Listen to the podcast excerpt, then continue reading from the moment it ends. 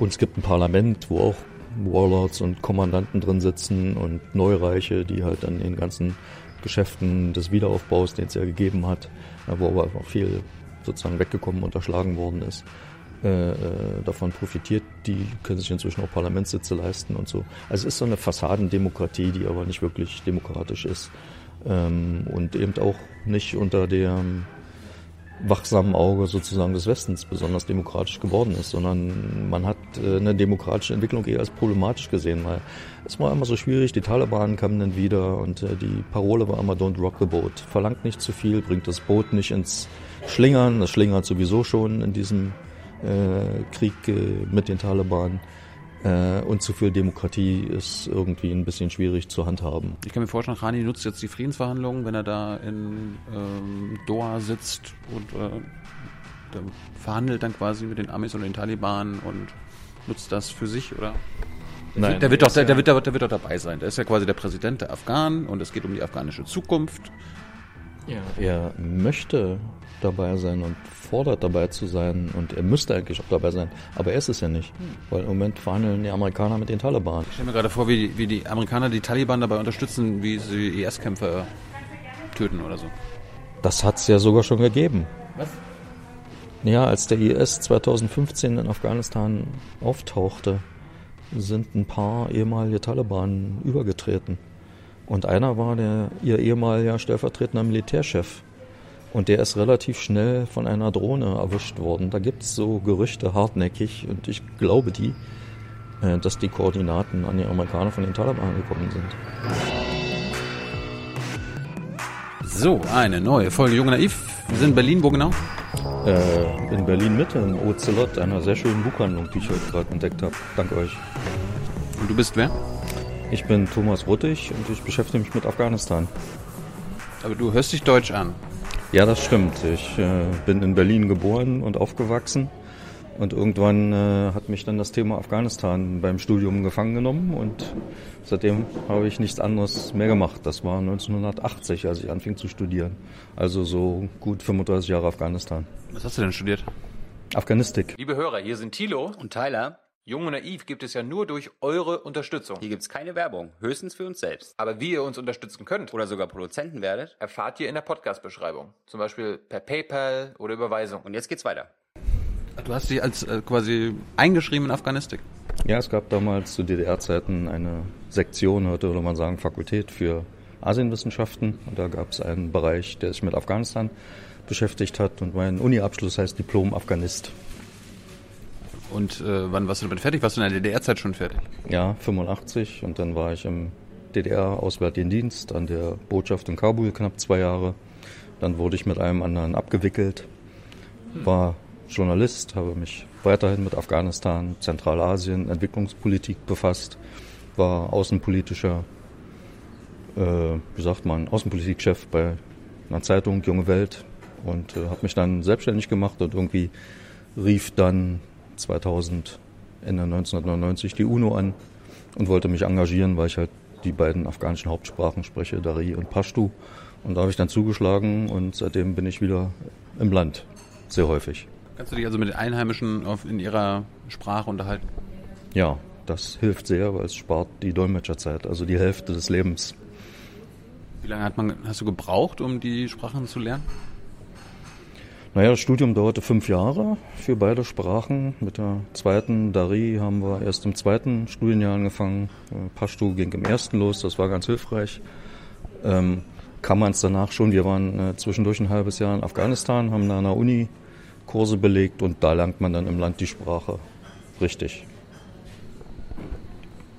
Aber warum hat dich das interessiert? Und äh, hat das damals zu tun, damals waren die Russen ja die Besatzungsmacht. Äh, hatte das denn irgendwas mit der DDR zu tun und so weiter und so fort? Also war das quasi so ein, so ein sowjetisches Projekt? Ja, nee, ein sowjetisches nicht, war ein DDR-Projekt, aber hat natürlich mit der ganzen sowjetischen äh, Sache zu tun. Ähm, also 1978 hat ja in Afghanistan ein Coup, ein Umsturz stattgefunden. Manche nannten, also die, die ihn gemacht haben, nannten ihn Revolution, die Sauer-Revolution oder April-Revolution. Ähm, und da haben sich von Moskau bis Berlin viele erschreckt und dachten, da sind ja neue Genossen, wie man damals sagte, mit denen müssen wir reden können. Also bilden wir jetzt mal Leute aus, die mit denen reden können. Und zu denen habe ich dann gehört, ja. Und? Hast du mit denen geredet? Ja, schon. W wann das Genossen? das ist eine sehr gute Frage. Ja, äh, das waren sie. Sie waren, sie haben versucht, in Afghanistan eine fortschrittliche Gesellschaftsordnung aufzubauen, äh, haben sich halt damals im Kalten Krieg gab es zwei Seiten, sich für den Osten entschieden. Afghanistan hatte mit der Sowjetunion sowieso immer ganz gute Beziehungen. Ähm, aber auch die wollten damals nicht, dass die Sowjets dann direkt vorbeikommen. Das hat sich dann halt im äh, Zuge der internen Konflikte so ergeben und äh, der Einmarsch ist ja nicht in Kabul geplant worden, obwohl die immer gebeten haben, äh, dass sie äh, sowjetische Truppen brauchen, die man auch als Afghanen hätte verkleiden können und so, um die damaligen Mujahideen äh, zu bekämpfen. Und äh, Weihnachten 1979 sind ja dann die sowjetischen Truppen einmarschiert und sind zehn Jahre geblieben. Ähm, und man könnte, wenn man wollte, einige Parallelen zu dem derzeitigen Militäreinsatz, der nicht nur ein militärischer Einsatz ist, ähm, finden. Also die Unmöglichkeit, Afghanistan zu unterwerfen, ihnen äh, einen Willen, einen äußeren Willen aufzuzwingen ähm, und dann sich da drin so zu verfitzen, Quagmire, sagen die Amerikaner, wie in Vietnam, also irgendwie in den Sumpf zu geraten und dann irgendwie sich nicht mehr am eigenen Schopf daraus ziehen zu können. Ähm, und dann halt sehr viel Mühe und Zeit aufwenden zu müssen, um sich dort hinaus zu verhandeln. Ich glaube, wir kommen wahrscheinlich im Laufe des Gesprächs nochmal auf ein paar Parallelen zurück, aber ganz kurz, wen haben, wen haben die denn gestürzt? Also du meinst den Umsturz 1978? Ich hatte, ja, ich, ich, hatte, ich, es gab, ja. es gibt immer diese Bilder von mhm. in den 60ern, 70ern sind die Frauen in Afghanistan so frei gewesen wie in den 80ern unter den Sowjets. Auch. Ja, das war zum Teil natürlich, hatte damit zu tun, dass in den sozialistischen Ländern man durchaus meinte, äh, äh, Frauen Gleichberechtigung sei was Positives und man hat sich ja da auch Mühe gegeben. Und dann in Afghanistan hat es aber auch damit zu tun, dass halt der Krieg am Laufen war und viele Männer halt im Krieg waren und viele Arbeitsplätze dann besetzt werden mussten. Und äh, da sind die Frauen dann diese Lücke gestoßen, die dies konnten. Das ist ja meistens in den Städten gewesen, nicht so sehr in den Landgebieten. Aber wer wurde gestürzt? 78? Gestürzt? Gab es einen König oder was? Nee, den gab es bis 73. Dann hat ihn 73 hat ihn sein Schwager äh, gestürzt, eine Republik ausgerufen. Ähm, und dann äh, da waren die ich sag mal in Anführungsstrichen, die afghanischen Kommunisten auch schon mit dabei, in so einer Art Koalition und die haben ihn dann gestürzt.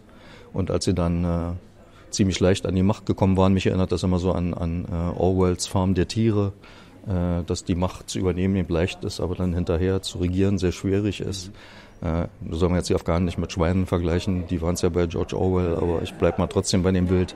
Und sie sind eben am Regieren dieses Landes gescheitert und äh, als es dann bewaffneten Aufstand gab und Widerstand gegen sie, äh, haben sie halt immer in Moskau angerufen, haben gesagt, könnt ihr mal Truppen schicken, könnt ihr mal Truppen schicken und irgendwann haben die Sowjets sie dann geschickt, weil sie dachten, Afghanistan ist am Kippen und würde dann, es war bis dahin immer so ein äh, relativ neutrales Land zwischen Ost und West, würde in den westlichen Einflussbereich fallen, wenn die Mujahideen die Macht übernehmen. Also haben sie die Truppen geschickt und ähm, haben sich dann später ziemlich geärgert, dass sie das gemacht haben. Ich kann mir vorstellen, im Westen war natürlich die, der Blick auf Afghanistan in den 80ern, okay, die Sowjets besetzen da ein Land und führen dann Krieg. Wie war denn der Blick in, aus der DDR? Äh, war, war, das eine Friedensmaßnahme? Was? die DDR war nicht mit Truppen in Afghanistan, die hat dann. Aber, aber wie war der Blick ja, von der DDR? Ja, die hat Bündnisverpflichtungen erfüllt gegenüber Moskau, so wie jetzt wir haben das ja von Joschka Fischer und äh, Ex-Kanzler Schröder auch schon gehört, äh, dass auch die jetzige Intervention letztendlich nicht aus innerer Überzeugung, sondern aus Bündnisverpflichtungen gelaufen ist. Und das war damals ähnlich. Man kann jetzt nicht sagen, alles war parallel, aber diese grobe Linie war parallel. Aber wie wurde der DDR-Bevölkerung der sowjetische Einmarsch verkauft? Ja, der wurde ihnen natürlich ganz offiziell propagandistisch verkauft als internationalistisch, äh, Entschuldigung, kann das kaum noch mehr aussprechen, internationalistische Hilfe für ein Bruderregime. Äh, und da musste man halt mitmachen, dass hier irgendwie in der Bevölkerung große Begeisterung war, konnte man nicht sagen. Die meisten konnten mit dem Land natürlich auch wenig anfangen. Wer wusste da schon was drüber? Es war auch nicht anders als im Westen. Ähm, aber da sind natürlich auch ein paar ganz positive Sachen gelaufen, weil es dann halt auch sowas gab, was damals in der DDR nicht Entwicklungszusammenarbeit oder Entwicklungshilfe genannt worden ist. Aber eben, es wurden halt Spezialisten geschickt, die halt zum Beispiel mitgeholfen haben, das äh, Volksbildungssystem, Schulsystem aufzubauen. Da waren Dozenten an der Uni und so weiter. Und da gab es ja immer diese Gerüchte über irgendwelche Militärberater und so, die ich persönlich nicht gesehen habe und noch nicht glaube, dass es sie gibt oder gegeben hat. Äh, die Geheimdienste haben zusammengearbeitet. Äh, wir haben dann später in der Wendezeit ein paar Dokumente gefunden, dass die Stasi da irgendwelche äh, Dinge geliefert hat, die ja Kameras und Aufzeichnungsgeräte, also so technisches Zeug, was man sich auch bei Vernehmungen hat, angewandt, äh, die auch in Afghanistan äh, so gelaufen sind, dass sich die Menschenrechtskommission damit damals auch befasst hat. Folter und so weiter. Warum haben, warum haben Sie die Sowjets nur zehn Jahre ausgehalten und warum sind wir schon 18 Jahre da? Oh, da habe ich überhaupt noch nicht drüber nachgedacht. Ähm, ich glaube, die Bedingungen waren damals, äh, man muss sehen, dass die Sowjets äh, relativ schnell begriffen haben, in was sie da reingeraten sind. Äh, schon nach zwei, drei Jahren hat man angefangen zu überlegen. Äh, äh, nach zwei, drei Jahren war es bei der jetzt laufenden Intervention noch nicht so weit, dass sie da wieder raus wollten. Dann kam Andropov, hat versucht, äh, also der sowjetische Parteiführer, 85 glaube ich war das. Der Vorgänger von Gorbatschow? Nee, der Vorvorgänger von Gorbatschow, äh, auch ein ehemaliger Geheimdienstchef, der relativ gut Bescheid wusste und gesagt hat, wir müssen da raus. Allerdings hat er ja nicht lange gelebt. Und dann gab es ja nochmal so einen Backlash in konservative Richtung mit, wie hieß der? Tschernenko, glaube ich, der auch nicht lange gelebt hat. Und dann kam Gorbatschow. Warum haben die alle nicht lange gelebt? Ja, keine Ahnung, ob es am Wodka gelegen hat, aber die wurden, jetzt nicht umge die wurden nicht umgebracht. Nein, die wurden nicht. Die waren schon ziemlich betagt und so. Und äh, dann kam Gorbatschow ran äh, und äh, mit seinem Außenminister Shevardnadze, dem Georgier, der dann das berühmte, damals berühmte Zitat äh, gegeben hat, Afghanistan ist eine blutende Wunde für die Sowjetunion und dann hat man halt äh, über ein paar Jahre verhandelt, um dann abziehen zu können. Und äh, es gab 1988 die sogenannten Genfer Abkommen zwischen Afghanistan und Pakistan und zwischen der Sowjetunion und äh, von der UNO vermittelt ähm, den USA über den Truppenabzug, der dann über 18 Monate, nee, nachher, wenn es in der Praxis nur, sollte 18 Monate laufen, über 10 Monate gelaufen ist zwischen Mai 88 und Februar 89. Also in den 10 Monaten haben die, ich habe gestern mal gesucht, aus anderen Gründen, äh, wir wissen gar nicht genau, wie viele Soldaten die zum Schluss noch drin hatten. Das waren so ungefähr 100.000. Also in zehn Monaten abgezogen und die 100.000 sind äh, viermal so viel, wie jetzt westliche Truppen noch in Afghanistan sind. Wir kommen ja nachher zu den aktuellen Friedensverhandlungen. Ja. Aber da verhandeln ja aktuell die Taliban mit den Amerikanern. Ja. Wer hat denn damals, also mit wem haben die Sowjets verhandelt? Wahrscheinlich nicht mit den Taliban.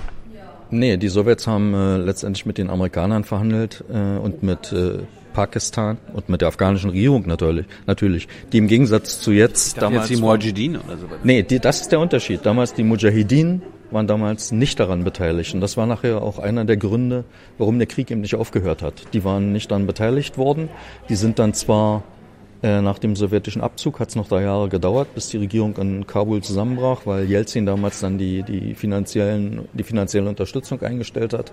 Äh, und dann sind, haben die Mujahideen die Macht übernommen. Also sie waren, das war damals auch als Fehler erkannt worden, dass man halt die nicht alle afghanischen Fraktionen an den Tisch gebracht hat. Aber da ist dann wieder eine Parallele zu heute. Die Mujahideen hätten mit der afghanischen Regierung auch nicht verhandeln wollen. Die hätten, so wie heute die Taliban, mit den Amerikanern, mit den Sowjets verhandeln wollen.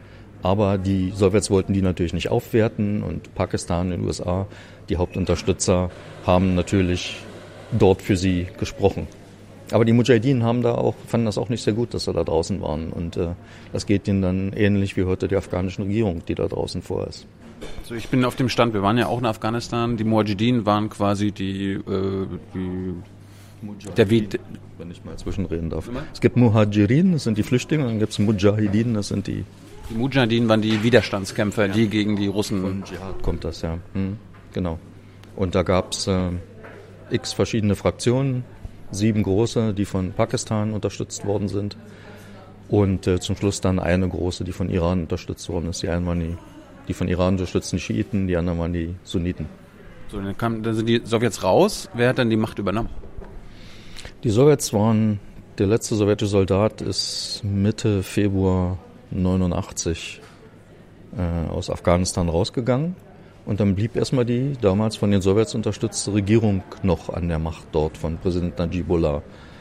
Ähm, die Mujahideen haben dann eine große Offensive gestartet, haben versucht, äh, haben mehrere Provinzhauptstädte eingenommen, wollten aber eine größere Provinzhauptstadt einnehmen, Jalalabad im Osten des Landes, ähm, waren dicht dran.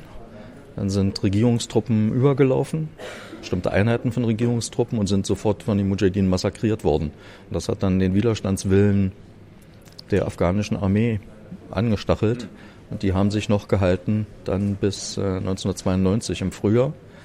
Ähm, aber was ihnen dann das Genick gebrochen hat, ich habe es vorhin schon erwähnt, ist, dass halt dann die inzwischen ja nicht mehr sowjetische, sondern russische Regierung unter Jelzin gesagt hat, das kostet uns zu viel Geld, we need to make Russia great again, sozusagen.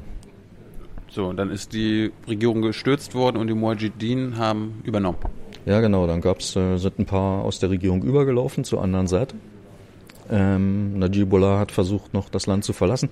Die UNO hatte versucht, so eine Übergangsregierung zustande zu bringen äh, zwischen Leuten, die äh, zwar nicht direkt mit der Kabuler Regierung dann äh, verbunden waren, sogenannte gute Afghanen von der anderen Seite gesehen, also nicht Kommunisten, äh, mit dem König und ein paar moderaten Fraktionen. Hat dann alles nicht geklappt, weil eben die militärisch stärksten Fraktionen der afghanischen Mujahideen in dieser Regelung nicht drin waren. Und äh, die sind dann tatsächlich nach Kabul dann marschiert.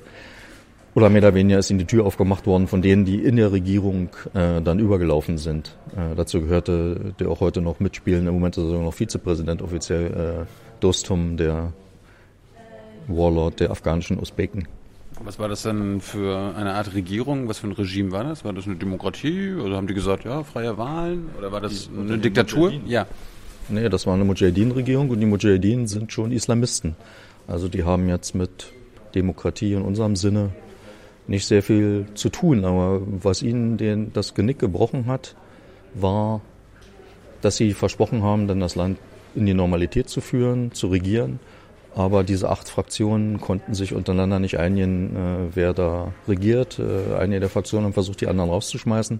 Ständig sich ändernde Allianzen und so. Und das endet dann in einem Fraktionskrieg, der, sagen wir mal so, Ende 1992, also sagen wir mal so knappes Jahr nachdem Najibullah, der letzte kommunistische, damals sowjetisch-russisch gestützte Präsident, äh, gestürzt worden war, äh, gehalten hat. Da war es noch einigermaßen friedlich und dann brachen langsam wieder Kämpfe aus. Alle wollten Kabul regieren und so.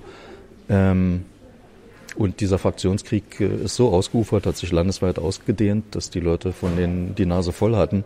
Und dann hat sich äh, eine Leute aus der jüngeren Mujahideen-Generation, die sich nach dem Abzug der Sowjets aus dem Kampf zurückgezogen hatten und gesagt haben, unser Hauptfeind ist raus mit Najibullah, das sind Afghanen, haben wir nicht so große Probleme. Die sind nach Hause gegangen an die Madrasas, an die Koranschulen und haben sich wieder dem gewidmet, was sie auch vorher gemacht haben, Koranstudien und Schüler auszubilden. Einer davon war ein Herr namens Muhammad Omar, der dann später, Mullah Muhammad Omar, der dann später Taliban-Gründer und Chef geworden ist. Äh, und als sie gesehen haben, äh, also da sind Leute auch zu ihm gekommen, so ist jedenfalls die Mehr, und haben sich über die Übergriffe der Mujahideen beschwert. Da gab es dann alle paar hundert Meter Straßensperren und äh, den Leuten, die da Handel betrieben wurde, das Geld abgeknüpft, dass am Ende nichts mehr übrig war von ihren Geschäften. Äh, es gab Vergewaltigungen und Entführungen und alles Mögliche. Die haben dann, da, kurz gesagt, äh, sind dann aufgefordert worden, da aufzuräumen. Und das haben sie auch getan. Am Anfang war das eigentlich nur regional begrenzt, aber. Die Taliban wurden aufgefordert, aufzuräumen. Ja, von der örtlichen Bevölkerung. Also die sind ja am Anfang auch durchaus begrüßt worden von der Bevölkerung, auch nicht nur in den Gebieten, aus denen sie selbst kamen. Aber warum wurden die gefragt? Ja, weil man von ihnen noch wusste, das waren Leute, die durchaus auch das Kämpfen verstanden und die halt für einen, aus der Sicht der Afghanen, für einen wirklichen reinen Islam standen, der eben nicht beinhaltete Vergewaltigen, Plündern, Rauben, Morden und so weiter. Ähm, und die haben dann angefangen, die ersten dieser Straßensperren dort abzuräumen. Und äh, da sind immer mehr Leute zu ihnen gekommen und gesagt, könnt ihr das nicht bei uns auch machen, bis dann, sag mal jetzt, Afghanistan sozusagen von ihnen weitgehend kontrolliert war. Wann war das mit den 90er? Das, äh, die Taliban sind 94 gegründet worden. Das war auch, als die anfingen in, in Kandahar. 96 waren sie dann in Kabul. Und bis 98 hatten sie mehr oder weniger ganz Afghanistan unter Kontrolle. Es gab noch ein paar Ecken im Nordosten, das berühmte Panjshir-Tal. Da haben sich noch ein paar andere Fraktionen äh, gehalten, aber die waren sozusagen fast am Ende. Und wenn äh, 9-11, also der 11. September, nicht passiert wäre, hätten die Taliban wahrscheinlich Afghanistan mehr oder weniger unwidersprochen übernehmen können und hätten dann das Land beherrscht. Haben die Taliban denn das wahrgemacht, was sich die Afghanen gewünscht haben? Also Ende mit dem Bürgerkrieg und so? Teilweise. Also in den Gebieten, die sie unter Kontrolle genommen haben, ähm, haben die Kämpfe schon aufgehört. Aber es gab natürlich noch ein paar Frontlinien und die waren relativ dicht an der Hauptstadt Kabul dran, nördlich davon. Da ist einiges noch zerstört worden, weil da ging es immer hin und her und so. Also dann der berühmte Mujahideen-Führer Ahmad Shah Massoud, den es damals noch gab, ähm, der hat da ziemlich gegengehalten, war ein schwieriger Gegner, aber der hat auch nur noch so eine Enklave dort äh, beherrscht. Also im Grunde herrschte Frieden, aber es war natürlich, wie wir heute auch wissen, ein Frieden unter großem Druck und unter Ausgrenzung der weiblichen Hälfte der Bevölkerung, um es ganz kurz zu sagen. Ähm, und was die Taliban am Anfang äh, noch anders als die Mujahideen gemacht haben, ist halt nicht gegen die Zivilbevölkerung vorgegangen sind, sondern im Grunde die gegnerischen Fraktionen entwaffnet haben, hat sich dann beim Kampf um Kabul so zugespitzt, dass die Taliban dieselben Mittel eingesetzt haben, auch mit Raketen nach Kabul reingeschossen und dann halt auch äh, äh, andere ethnische Gruppen angegriffen und so, dass sie sich dann ein bisschen leider nach unten angeglichen haben und dann auch die anfängliche Unterstützung, jedenfalls in Teilen der Bevölkerung, dann verloren haben. Das und wann, haben sie, wann war das? Das war, na, 96 haben sie Kabul eingenommen und 98 Mazar Sharif und äh, dann haben sie mehr oder weniger unangefochten regiert. Sie waren international nicht anerkannt, nur drei Länder haben sie anerkannt, Saudi-Arabien, die Vereinigten Arabischen Emirate und Pakistan. Und äh, die ersten beiden haben dann irgendwann zurückgezogen weil dann nämlich ein Herr namens Osama bin Laden in diesem Land auftaucht. Das heißt, der war schon da, der war seit 96 da, bevor die Taliban die Macht übernommen haben. Kam der nicht in den 80ern als Mujahideen? Ja, er war vorher schon da, genau. Da muss man auch darauf hinweisen. Er hat als arabischer Bauunternehmer die Mujahideen unterstützt, hat sozusagen äh, äh hat dort Unterstände und sowas gebaut und hat auch äh, arabische Kämpfer mobilisiert ähm, aus denen dann eben, oder aus einigen, von denen dann später Al-Qaida hervorgegangen ist. Ähm, als er, er ging ja dann aus Afghanistan raus, als die Sowjets abgezogen waren und äh, war dann im Sudan und war dann unter westlichem Druck, äh, wurde er dort ausgewiesen. Und da hat ihm die damalige afghanische Mujahideen-Regierung ein Flugzeug geschickt, und hat ihn nach Khartoum abgeholt und äh, nach Jalalabad geflogen und hat ihn dort beherbergt. Und ein paar Monate später kamen die Taliban und haben ihn sozusagen mit äh, übernommen. Und er hat dann mit ihnen zusammen angefangen, er hat dann angefangen, er hatte sehr viel Geld, sie zu unterstützen. Und die Taliban waren auch jetzt nicht sehr weltgewandt, äh, waren froh, dass sie auch Araber hatten, die mit ihnen zusammen kämpften. Das war so häufig das Kanonenfutter, die haben sie an die Front geschickt, um ihre eigenen Leute aufzusparen, weil die waren in Anführungsstrichen fanatisch genug, um äh, ins Paradies eingehen zu wollen, so schnell wie möglich. Ähm, also die Taliban haben mit dem Dschihadismus, also sich selbst opfern und für den Heiligen Krieg kämpfen, weniger zu tun. Naja, das gibt es bei ihnen auch. Sie nennen sich ja nicht umsonst. Also Mujahideen äh, sind ja Leute, die im Dschihad kämpfen. Das hat dieselbe Wurzel im arabischen Ursprungswort. Und auch die Taliban nennen ihre Kämpfer heutzutage noch Mujahideen. Darf man nicht mit damals verwechseln. Deswegen rede ich immer von einer neuen Generation. Aber sie haben nicht diesen internationalistischen, dschihadischen Impetus, also dass sie jetzt alles von Cordoba bis Peking erobern wollen, sondern sie konzentrieren sich im Gegensatz zu Al-Qaida und jetzt dem Islamischen Staat auf Afghanistan. Also ich sag mal so, früher im Kalten Krieg gab es mal so eine Bezeichnung für die Rumänen und die, die Jugoslawen Nationalkommunisten. Das sind Nationalislamisten. Also es gibt ja, die, die Story 11. September war ja, dass Bin Laden und seine Crew das in den Höhlen Afghanistans geplant hätten. Was ja auch der Grund war, warum dann der Westen einmarschiert ist. Stimmt das denn so? Ja, also es sieht danach aus. Und es gibt natürlich viele Leute, die bezweifeln das und, und vielleicht ist auch das keine Ahnung, äh, der, der Umfang dessen, was da wirklich von dort organisiert wurde oder inspiriert wurde, kann man sich vielleicht sogar bis zu einem bestimmten Maße darüber streiten. Aber was wichtig ist, Al-Qaida hat dafür die, hat sozusagen die Inspiration geliefert und hat auch die Verantwortung dafür übernommen. Und die waren nun, weil waren im Exil in Afghanistan unter den Taliban und die haben ihnen Schutz gewährt, weil sie ihnen dafür dankbar waren, dass sie in den 80er Jahren zusammen mit ihnen gegen die Sowjets gekämpft haben. Und dann gab es äh, 2000, Ende 2000, äh, einen Anschlag, den Al-Qaida verübt hat auf ein amerikanisches Kriegsschiff vor der jemenitischen Küste von Aden, die USS Cole, die in die Luft gesprengt worden ist und ich äh, glaube zwei Dutzend amerikanische Seeleute sind dabei ums Leben gekommen. Und dann gab es ja die, später die Anschläge auf die US-Botschaften in Nairobi und Dar es Salaam. Und dann haben die Amerikaner von den Taliban verlangt, dass sie Osama bin Laden ausliefern. Die Taliban haben sich geweigert, weil wir gesagt haben, äh, wir sind nicht davon überzeugt, dass er dafür verantwortlich ist. Und dann gab es eine Weile Verhandlungen darüber, was man machen könnte. Äh, ich habe damals bei der UNO gearbeitet, dann so ab äh, Anfang 2000 und war da auch direkt involviert. Und da gab es dann halt Vorschläge, äh, auch von den Afghanen selbst, von den Taliban selbst, deren geistlichen Rat hatte dann Mullah Omar empfohlen, man soll doch den Osama Bin Laden rauskomplimentieren, weil das bringt nur Ärger. Äh, und Oma, äh, Mullah Omar hatte ihn auch schon sanktioniert, weil er halt ständig irgendwelche Pressekonferenzen in den Höhlen abgegeben hat. Und äh, die Taliban wollten nicht wirklich, dass die Amerikaner irgendwie anfangen mit äh, Afghanistan da äh, äh, Probleme zu machen. Äh, man hat ihm sein, damals gab es noch nicht so viele davon, sein Satellitentelefon weggenommen, man hat immer weitergemacht und wie gesagt, die, diese Planung oder von äh, 9-11 hat dann trotzdem stattgefunden und das hat dann in dem Taliban-Regime das Genick gebrochen. Also die haben den Gastfreundschaft gewährt, aus sozusagen aus alter Freundschaft und hinter ihrem Rücken hat er halt den größten Coup aller Zeiten abgezogen, 9-11. Warum, warum haben die Taliban denn nicht gesagt, ey Amis, äh, wir haben damit nichts zu tun, ja, sind, wir haben den zwar äh, Höhlen gewährt und so weiter und so fort. Aber wir geben die euch.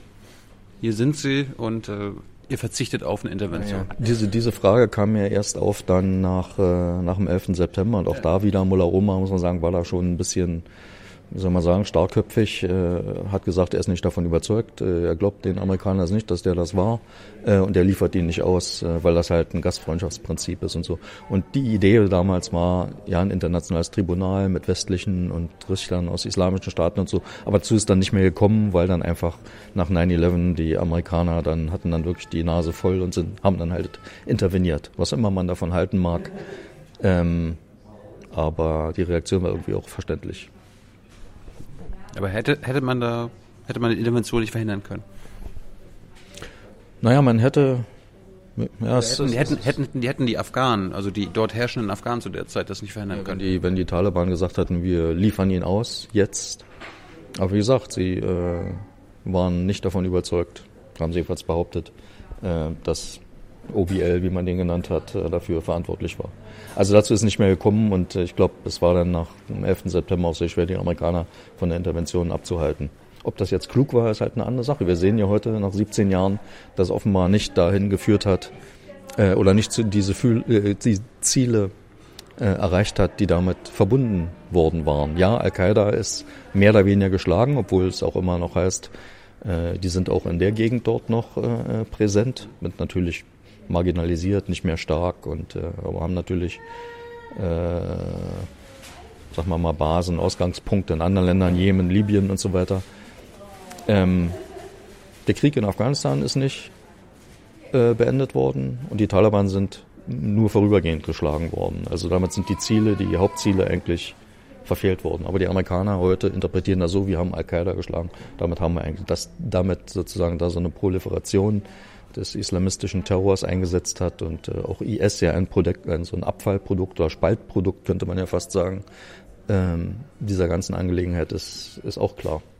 Wir haben die, du hast wahrscheinlich mit ein paar mit der Zivilbevölkerung Kontakt gehabt. Wie, haben die, wie hat die Zivilbevölkerung denn die Intervention aufgenommen? Also 2-1. Naja, 2001. Haben die es begrüßt, dass wir kommen? Ja, die meisten schon, also die allermeisten. Ich habe damals schon in Afghanistan gearbeitet, unter den Taliban schon als UN-Vertreter dort und bin halt viel auch in Kabul rumgelaufen und habe mit den Leuten geredet. Äh, die haben alle gesagt, ja, wir wollen wieder ein normales Land werden, wir sind nicht alle Taliban, äh, nehmt uns in die internationale Gemeinschaft wieder auf und so weiter. Und ja, wir würden am liebsten die Taliban loswerden. Ja, am Anfang, viele haben gesagt, ja, am Anfang haben wir sie äh, unterstützt, aber jetzt nicht mehr, weil sie eben ihre harschen Maßnahmen gegen die Bevölkerung und so durchgeführt haben. Und natürlich auch diese 9-11. Viele Leute konnten ja dort überhaupt nicht mitvollziehen, gab ja kein Fernsehen und so, was überhaupt passiert war und sich das vorstellen, was da abging. Einige schon. Ähm, aber unterm Strich war dann zu sehen, äh, dass die Leute eigentlich applaudiert haben, dass äh, eingegriffen wurde. Und sie waren eigentlich auch zufrieden, dass die internationale Gemeinschaft das gemacht hat äh, weil sie halt gemerkt haben, dass ihre verschiedenen Fraktionen, jetzt von den Kommunisten am Anfang angefangen, über die Mujahideen bis zu den Taliban es nicht geschafft haben, Afghanistan, ich sag mal, zu normalisieren, wieder in friedliche Bahnen zu lenken und aufzubauen. Und sie haben gesagt, wenn das jemand kann, ist der Westen mit seinem Geld und, und seinen Soldaten. Und bitte, ihr seid most welcome sozusagen. Jetzt 18 Jahre später konnten wir denn das? 18 Jahre später, nein, wir konnten es nicht. Ich habe ja gerade gesagt, der Krieg läuft noch, ist intensiver als je zuvor, sterben mehr Afghanen als je zuvor. Äh, die Zahl der zivilen Opfer ist stetig gestiegen. So seit zwei Jahren ist es so ungefähr auf gleicher Höhe. Steigt kaum noch, weil sich auch die Art des Krieges verändert hat.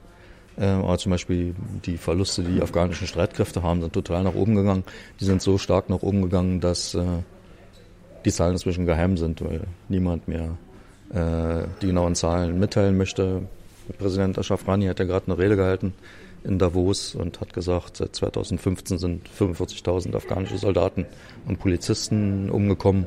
Das ist 350.000 äh, insgesamt offiziell. Was ist das? Ein Siebtel in vier Jahren. Das ist sehr viel. Wir haben ja über diese 18 Jahre schon öfter, du warst ja am Aufwachen-Podcast zu Gast, äh, öfter darüber gesprochen. Aber um, bevor wir jetzt mal den Ausblick wagen, was hätten wir denn besser machen können? Ja, das ist eine lange Liste. Ja, also man kann es etwas allgemeiner sagen und man kann es auch etwas detaillierter sagen. Also allgemeiner würde ich sagen, man hätte von Anfang an den Afghanen mehr Demokratie zutrauen können, denn sie waren ja durch drei undemokratische Regimes gegangen, Kommunisten, Mujahideen, Taliban. Sie hatten echt mal Lust darauf, jetzt wieder selber mit was sagen zu können. Ähm, und das habe ich sehr hautnah erlebt, als ich 2000, 2001, 2002 da war, 2001 dann als dann die Möglichkeit sich eröffnete äh, und äh, alle möglichen politischen Gruppen aus dem Boden schossen und alle mitreden wollten. Und äh, viele haben auch sehr viel zu sagen. Und es herrscht ja immer so die Vorstellung, die Afghanen, das sind alles Analphabeten und sind ein bisschen unterentwickelt. Ja, materiell ist natürlich, die sieht nach 40 Jahren Krieg mit Ökonomie nicht so gut aus, das ist klar. Ähm, aber selbst äh, Analphabeten sind ja nicht dämlich und die haben schon mitgekriegt, die haben ja durchlebt, was wir so als Politik und als Berichterstattung äh, nachvollziehen oder mit, mit nachvollziehen, ähm, was das alles bedeutet. Da waren schon, also ich habe äh, wirklich von ganz einfachen Leuten also Analysen über den Zustand da gehört in zwei, drei Sätzen. Da hatte man sich bei der UNO gewünscht, die eigenen Analysten wären damit gekommen. Also die wussten schon, worüber es reden, weil es einfach ihr eigenes Land und ihr eigenes Leben ist und so. Ähm, und äh, ja, und äh, auf dem hätte man aufbauen können und das hätte man mobilisieren können. Aber als die Amerikaner kamen. Es gab doch eine Wahl. Ja, die, die kamen dann später, 2004. Ich rede mal jetzt so über die Übergangszeit, 2001, 2002 bis 2004, als es nach afghanischem Muster so Übergangsinstitutionen gab, die als Loya Jirga bekannt sind, ähm, wo dann wirklich versucht worden ist, auch mit Unterstützung von uns aus der UNO, ähm, dass da die Afghanen ihr Selbstbestimmungsrecht ähm, umsetzen, verwirklichen können. Ähm, aber das ist dann äh, durch ziemlich komplizierte Vorgänge, die dann die alten Warlords da wieder reingebracht haben, die auch noch nicht entwaffnet waren und dann mithilfe ihrer bewaffneten Macht drohen konnten und Leute davon abhalten konnten und genug Angst einjagen konnten. Es waren ja schon ein paar Jahrzehnte Krieg, dass wenn sie dann bei den Wahlen, als sie in 2004 endlich stattfanden, äh, halt so gestimmt haben, wie ihre Warlords-Chef es wollte und nicht wirklich so, wie sie selbst es wollten. Warum haben die Amis nicht nur die Taliban entmachtet, sondern auch die Warlords? Haben sie nicht, die haben sie wieder mitgebracht. Weil die Taliban hatten ja die anderen Fraktionen, weil sie das Land fast vollständig unter Kontrolle hatten, entwaffnet. Und diese ganzen alten Mujahideen-Führer, die immer so als Warlords äh, äh, charakterisiert werden, nicht alle waren wirklich Warlords, aber das ist jetzt eine akademische Diskussion, ähm, waren im Ausland und die sind dann, weil die Amerikaner nicht eigene Truppen schicken wollten oder nur ein paar Special Forces und so, haben sie die wieder remobilisiert, haben die halt äh, mit Geld aufgepäppelt und äh, mhm die haben dann mitgeholfen, sozusagen das Taliban-Regime äh, aus dem Sattel zu werfen und sind damit natürlich dann mit Funktionen in dem neuen Staatssystem. Ist das ein Grund, warum wir das jetzt seit 18 Jahren nicht hinbekommen haben? Ja, das, das ist für mich ist es der Hauptgrund, weil angesagt war ja dort demokratische Verhältnisse, Selbstbestimmung wiederherzustellen. Aber sozusagen am Schatten der Bajonette oder der Kalaschnikows äh, ist das natürlich schwierig umzusetzen. Also ohne eine Entwaffnung, die ja beschlossen war. Es gab die Bonner Afghanistan-Konferenz im November 2001. Da ist das beschlossen worden, aber es ist nicht wirklich umgesetzt worden. Also die Fraktionen, die den Amerikanern näher standen und die auch mehr Probleme machen konnten, äh, haben ihre Waffen behalten und damit halt durchgesetzt, an der Macht zu bleiben. Das ist dann später versucht worden zu korrigieren, indem Leute wie Karzai und Rani, die beiden Präsidenten, aufgebaut worden sind, die nicht so einen Warlord-Hintergrund haben, die aber nachher dann, besonders Karzai in seinen Familienstrukturen, dann so ein eigenes Warlord-Tum in seiner Heimatstadt Kandahar aufgebaut hat mit einem Bruder, der später umgebracht worden ist. Ähm, also die haben sozusagen dann das alte Spiel mitgemacht und haben nicht das neue Spiel angenommen, was auch damit zu tun hatte, dass ihnen inzwischen klar geworden war, dass vor allen Dingen die Amerikaner, aber auch die anderen westlichen Regierungen, die im Grunde der amerikanischen Linie gefolgt sind und nicht wirklich eine eigene Politik hatten, dann hinterhergelaufen sind und gesehen haben, es geht hier nicht um Demokratie, es geht um ein paar demokratisch aussehende Institutionen, ähm, aber dass letztendlich der ganze Laden da den Warlords wieder übergeben worden ist und die haben inzwischen auch eine Macht quer durchs Spektrum, also nicht nur militärisch wie am Anfang.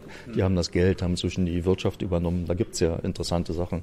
Äh, vor allen Dingen die Drogenwirtschaft natürlich, die sehr groß ist, aber eben auch im legalen Bereich. Ich meine, äh, auch dort gibt's Handel und Wandel, Import und Export.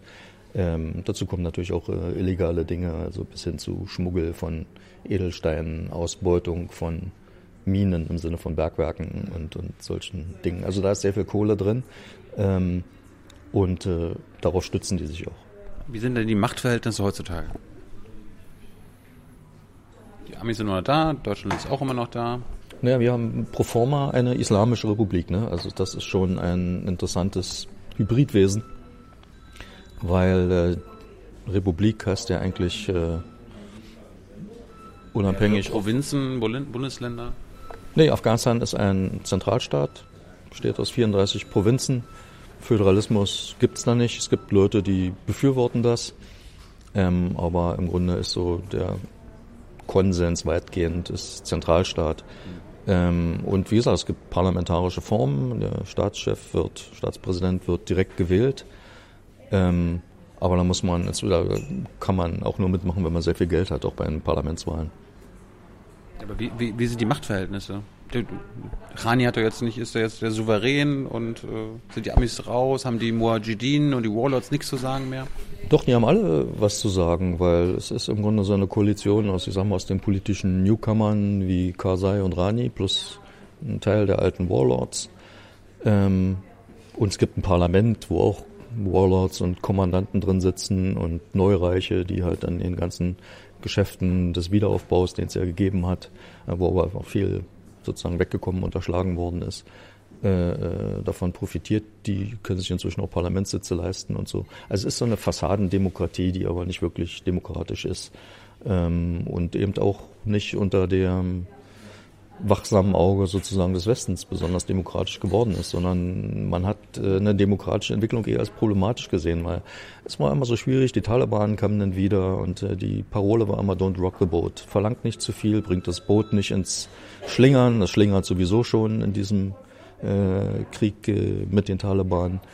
Äh, und zu viel Demokratie ist irgendwie ein bisschen schwierig zu handhaben. Also äh, mit den Warlords äh, kann man irgendwie besser. Und auch die Amerikaner haben dieses zentralistische System, was auch die meisten Afghanen wollen, dann mit Präsident Karzai an der Spitze am Anfang stark befürwortet, weil sie gesagt haben, wir brauchen einen Mann, mit dem wir arbeiten können. Und deswegen gab es zum Beispiel auch keinen Ministerpräsidenten. Und das Parlament ist eher an den Rand gedrängt worden, was so Entscheidungsbefugnisse äh, betrifft. Das hat sich auch selber ein bisschen aus dem Spiel genommen, äh, äh, weil es halt äh, sehr unorganisiert ist und da auch äh, sehr viel Korruption und, und, und Gier äh, drin ist. Also wenn man Abgeordneter ist, kann man natürlich überall in die Ministerien gehen und dann Forderungen stellen und seinen eigenen Leuten helfen. So gibt's hier woanders auch, aber da ist das sozusagen ohne jeglichen Checks und Balances und äh, das ist alles sehr schwierig. Islamische Republik heißt es denn, dass die Scharia gilt, zum Beispiel in Afghanistan? Ja, die gilt auch. Das ist das Interessante. Es gibt in Afghanistan drei parallele Rechtssysteme, die jetzt nicht immer so in Übereinstimmung äh, liegen. Äh, also erstmal, ich sag mal, weltliches Recht, Verfassung und das ganze Rechtssystem, was so sich an türkischen, französischen, anderen Vorbildern angelehnt hat. Das gibt's auch schon traditionell, das ist wieder aufgegriffen worden. Ein Teil der jetzigen Verfassung ist die 1964er Verfassung Afghanistan, damals war es auch ein Königreich, äh, was eben sich so an diesen französischen, türkischen, italienischen Vorbildern angelehnt hat, galt als die demokratische Verfassung, die die je hatten. Deswegen haben wir bei der UNO auch mitgeholfen, darauf aufzubauen damals, äh, 2001. Äh, gleichzeitig gibt es aber in vielen Gegenden, was immer so als Stammesrecht läuft, sagen wir mal, nicht kodifiziertes Recht von örtlichen Gemeinschaften, sind nicht alle Gemeinschaften dort sind Stämme ähm, wo dann halt bei der Mehrheitsbevölkerung der Pashtun ist das Jirga, da wird dann halt so lange beratschlagt, bis man einen Konsens hat. Ähm, und man macht, äh, nimmt das auch zur Rechtsprechung und so. Ähm, da sind die Frauen kaum vertreten, deswegen wird das häufig kritisiert.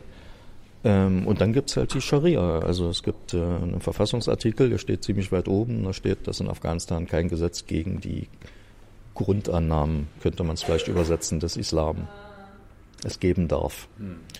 Und das ist im Grunde so ein, wir nennen das immer Scharia-Vorbehalt. Ähm, und da gibt's natürlich dann ganz praktisch, dann kommt das zu Konflikten. Also wenn es darum geht, zum Beispiel darf eine Frau Staatspräsidentin werden. Ähm, es hat mal eine Frau gegeben, die da kandidiert hat, ganz am Anfang, hm. bei den Loya Jirgas. Aber es gibt eben Hardline-Islamisten, das sind dann eben nicht nur die Taliban, die sagen laut Scharia und die zitieren dann alle möglichen Textstellen, wo drin steht, dass eine Frau das eben nicht sein kann. Oder darf eine Frau oberste Richterin sein? Die haben oberstes Gericht. Da ist, sind inzwischen Frauen drin, das ist schon durchaus ein Fortschritt, aber nicht alle finden das gut und äh, in Übereinstimmung äh, mit der Scharia. Da hilft es jetzt, dass es in Afghanistan kein Verfassungsgericht gibt, sodass die Islamisten sich nicht dagegen beschweren können, sondern das meiste wird dann durch Präsidialdekret geregelt. Es gibt inzwischen so eine Art quasi Verfassungsgericht. Also das oberste Gericht, was ich erwähnt habe, ist kein Verfassungsgericht, das ist noch was anderes. Und es gibt eine Kommission zur Überwachung der Umsetzung der Verfassung, aber die ist auch so ein bisschen zahnlos. Und äh, im Grunde ist das also ein sehr zugespitztes Präsidialsystem. Und wenn solche Fragen aufkommen, entscheidet letztendlich der Präsident, der auf dem Papier dadurch und manchmal auch praktisch ziemlich mächtig ist. Aber er ist eben nur da mächtig, wo sein Zugriff hinreicht und äh, die Hälfte des Territoriums ist eben nicht in seinem Zugriff, weil inzwischen die Taliban sind mehr oder weniger stark. Dürfen Frauen im Parlament sitzen? Ja, dürfen sie. Es gibt sogar eine Quote für Frauen. Und äh, die ist äh, 25 Prozent, auch für die Provinzräte. Ähm, also, also etwa 25 Prozent, muss ich sagen. Ähm, es gibt auch ein paar Frauen, die ohne Quote gewonnen hätten. Was daran liegt, dass A, Afghanistan nicht so durchgehend konservativ ist, wie man sich das immer vorstellt. Islamisch muss ja nicht unbedingt konservativ sein. Ähm, und äh, es durchaus einige äh, sehr durchsetzungsfähige Frauen dort gibt. Also sehr viele natürlich, aber auch einige, die eben sich auf dieses Spiel, sage ich jetzt mal, des Parlaments eingelassen haben. Andererseits muss man auch sehen, dass äh, natürlich äh, die Machthaber dort auch nicht dämlich sind und äh, wissen, dass ihre Position zum Beispiel, wenn sie jetzt selber nicht antreten können, wollen, dürfen, es auch ganz gut ist, wenn man zum Beispiel eine Ehefrau oder eine Tochter hat, die gut gebildet ist und die dann für einen Parlamentssitz antritt. So, hier ist ja immer dieses Missverständnis, jede Frau in einem Parlament oder irgendwo ist jetzt grundsätzlich positiv im Grunde schon, aber welche Politik machen die? Und oft machen die eben die Politik ihrer Väter, Brüder und so weiter, aber eben auch nicht immer. Aber wir haben zum Beispiel gesehen, dass äh, bei bestimmten Gesetzgebungen, es gibt zum Beispiel ein sehr umstrittenes Gesetz dort zur Verhinderung von Gewalt gegen Frauen äh, am Arbeitsplatz, äh, in, äh, in den Familien auch. Das ist umstritten. Das ist sehr umstritten. Es ist äh, durchgekommen äh, äh, im Parlament sehr umstritten gewesen. Dann gab es ein Präsidialdekret wieder von äh, Karzai damals, äh, obwohl er auch nicht so ganz überzeugt von dieser ganzen Sache war. Ähm, und das Parlament hat es nie geschafft, irgendwie das wirklich auszuhebeln. Ähm, auch so durch Verfahrenstricks das verhindert worden. Ähm, aber es gilt noch. Aber äh, wie gesagt, da laufen wirklich die Islamisten und da sitzen ein paar ziemliche Hardliner im Parlament, laufen dagegen Sturm. Also sind eben auch nicht so super organisiert, dass es bis jetzt geschafft haben, das Ding wieder zu kippen. So, jetzt gab es Parlamentswahlen ja. vor ein paar Monaten. Im Oktober. Wie sind die gelaufen? Was ist rausgekommen? Ja, das wüsste ich auch gern. Es gibt immer noch kein, Was? es gibt immer noch kein Endergebnis. Ähm, das Endergebnis sollte eigentlich am 20. Dezember kommen. Also die Wahlen waren am 20. Oktober. Lass mich erklären. Zwei Monate ist schon ziemlich lange. Bei uns kommt es ja am selben Abend. Okay, Afghanistan ist nicht Deutschland. Ähm, ein bisschen mehr Zeit brauchen die schon, weil die Infrastruktur nicht so gut ist. Ähm, aber das ist ähm, im Grunde ist es auch, weil in Afghanistan im Grunde klar ist und vor allem den Akteuren auch klar ist, dass man Wahlen nicht unbedingt nur dadurch gewinnt, wer jetzt für mich stimmt, sondern wenn ich hinterher die Wahlkommission kontrolliere und dafür Druck ausüben kann, manipulieren kann, dass bestimmte, und wir reden jetzt nicht um ein paar Stimmen, hunderte, tausende Stimmen disqualifiziert oder anerkannt, anerkannt werden. Es gibt also massenhaft auch dieses Ballot Stuffing, wo, nicht, wo es nicht wirklich eine deutsche Übersetzung gibt, also Wahlurnen vollstopfen, nämlich mit vorfabrizierten Stimmen für bestimmte Kandidaten und so. Das hat es bei allen Wahlen bis jetzt massiv gegeben und keine Wahl bis jetzt war irgendwie auch nur halbwegs ehrlich. Ähm, und das ist auch diesmal wieder so gelaufen. Ähm, man muss dazu sagen, ich habe mit einer Auswahl, mit einer Ausnahme alle Wahlen in Afghanistan seit 2001 gesehen und kann mir den Vergleich erlauben. Diese Wahl war die am schlechtesten organisierte und intransparenteste Wahl, die es in Afghanistan seit 2001 gegeben hat. Wir haben große Mühe gehabt, rauszukriegen, was wirklich in den Provinzen gelaufen ist, vor allen Dingen außerhalb der Provinzhauptstädte. Dort hat man noch ein einigermaßen gutes Bild, aber die meisten Leute leben ja immer noch in den Landgebieten. Ähm, und wenn dann aus umstrittenen, umkämpften Distrikten irgendwie massenhaft Stimmen und vor allem auch Frauenstimmen kommen, dann muss man Afghanistan einfach aufmerksam werden, dann weiß man, da stimmt was nicht. Aber dazu kommt, äh, bei den letzten Wahlen gab es immer noch eine Wahlkommission, die im Grunde alle Informationen immer rausgegeben hat, wo man auch mal nachvollziehen könnte. Da gibt es ja Leute, die können das sehr gut. Die wissen, wenn sich auf einmal bestimmte Zahlen verändern, äh, woran das liegen könnte, wer da wo manipuliert hat.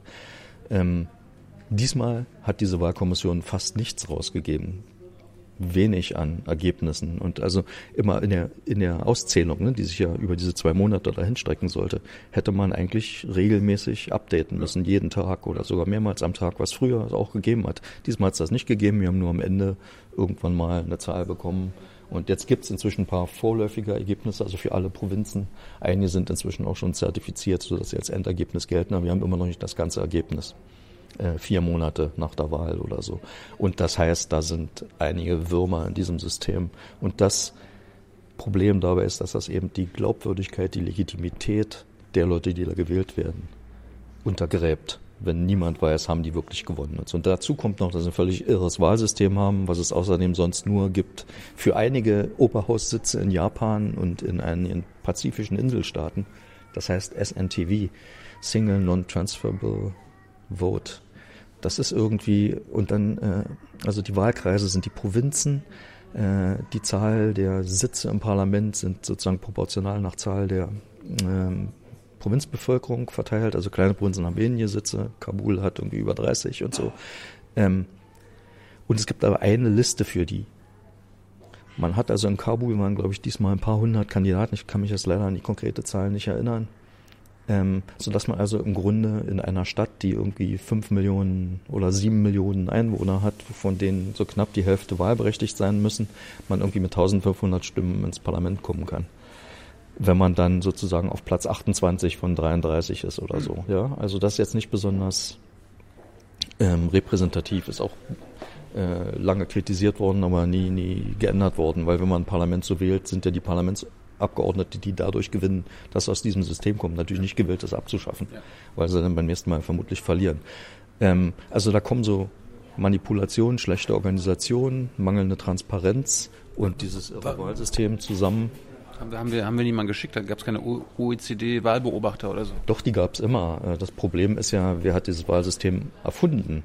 Und das ist eben unter Mitwirkung vor allen Dingen der Amerikaner, interessanterweise des Herrn, der da im Moment gerade wieder die Friedensgespräche durchführt, äh, äh, geschaffen worden. Hm. Ähm, unter anderem, um politische Parteien auszuboten.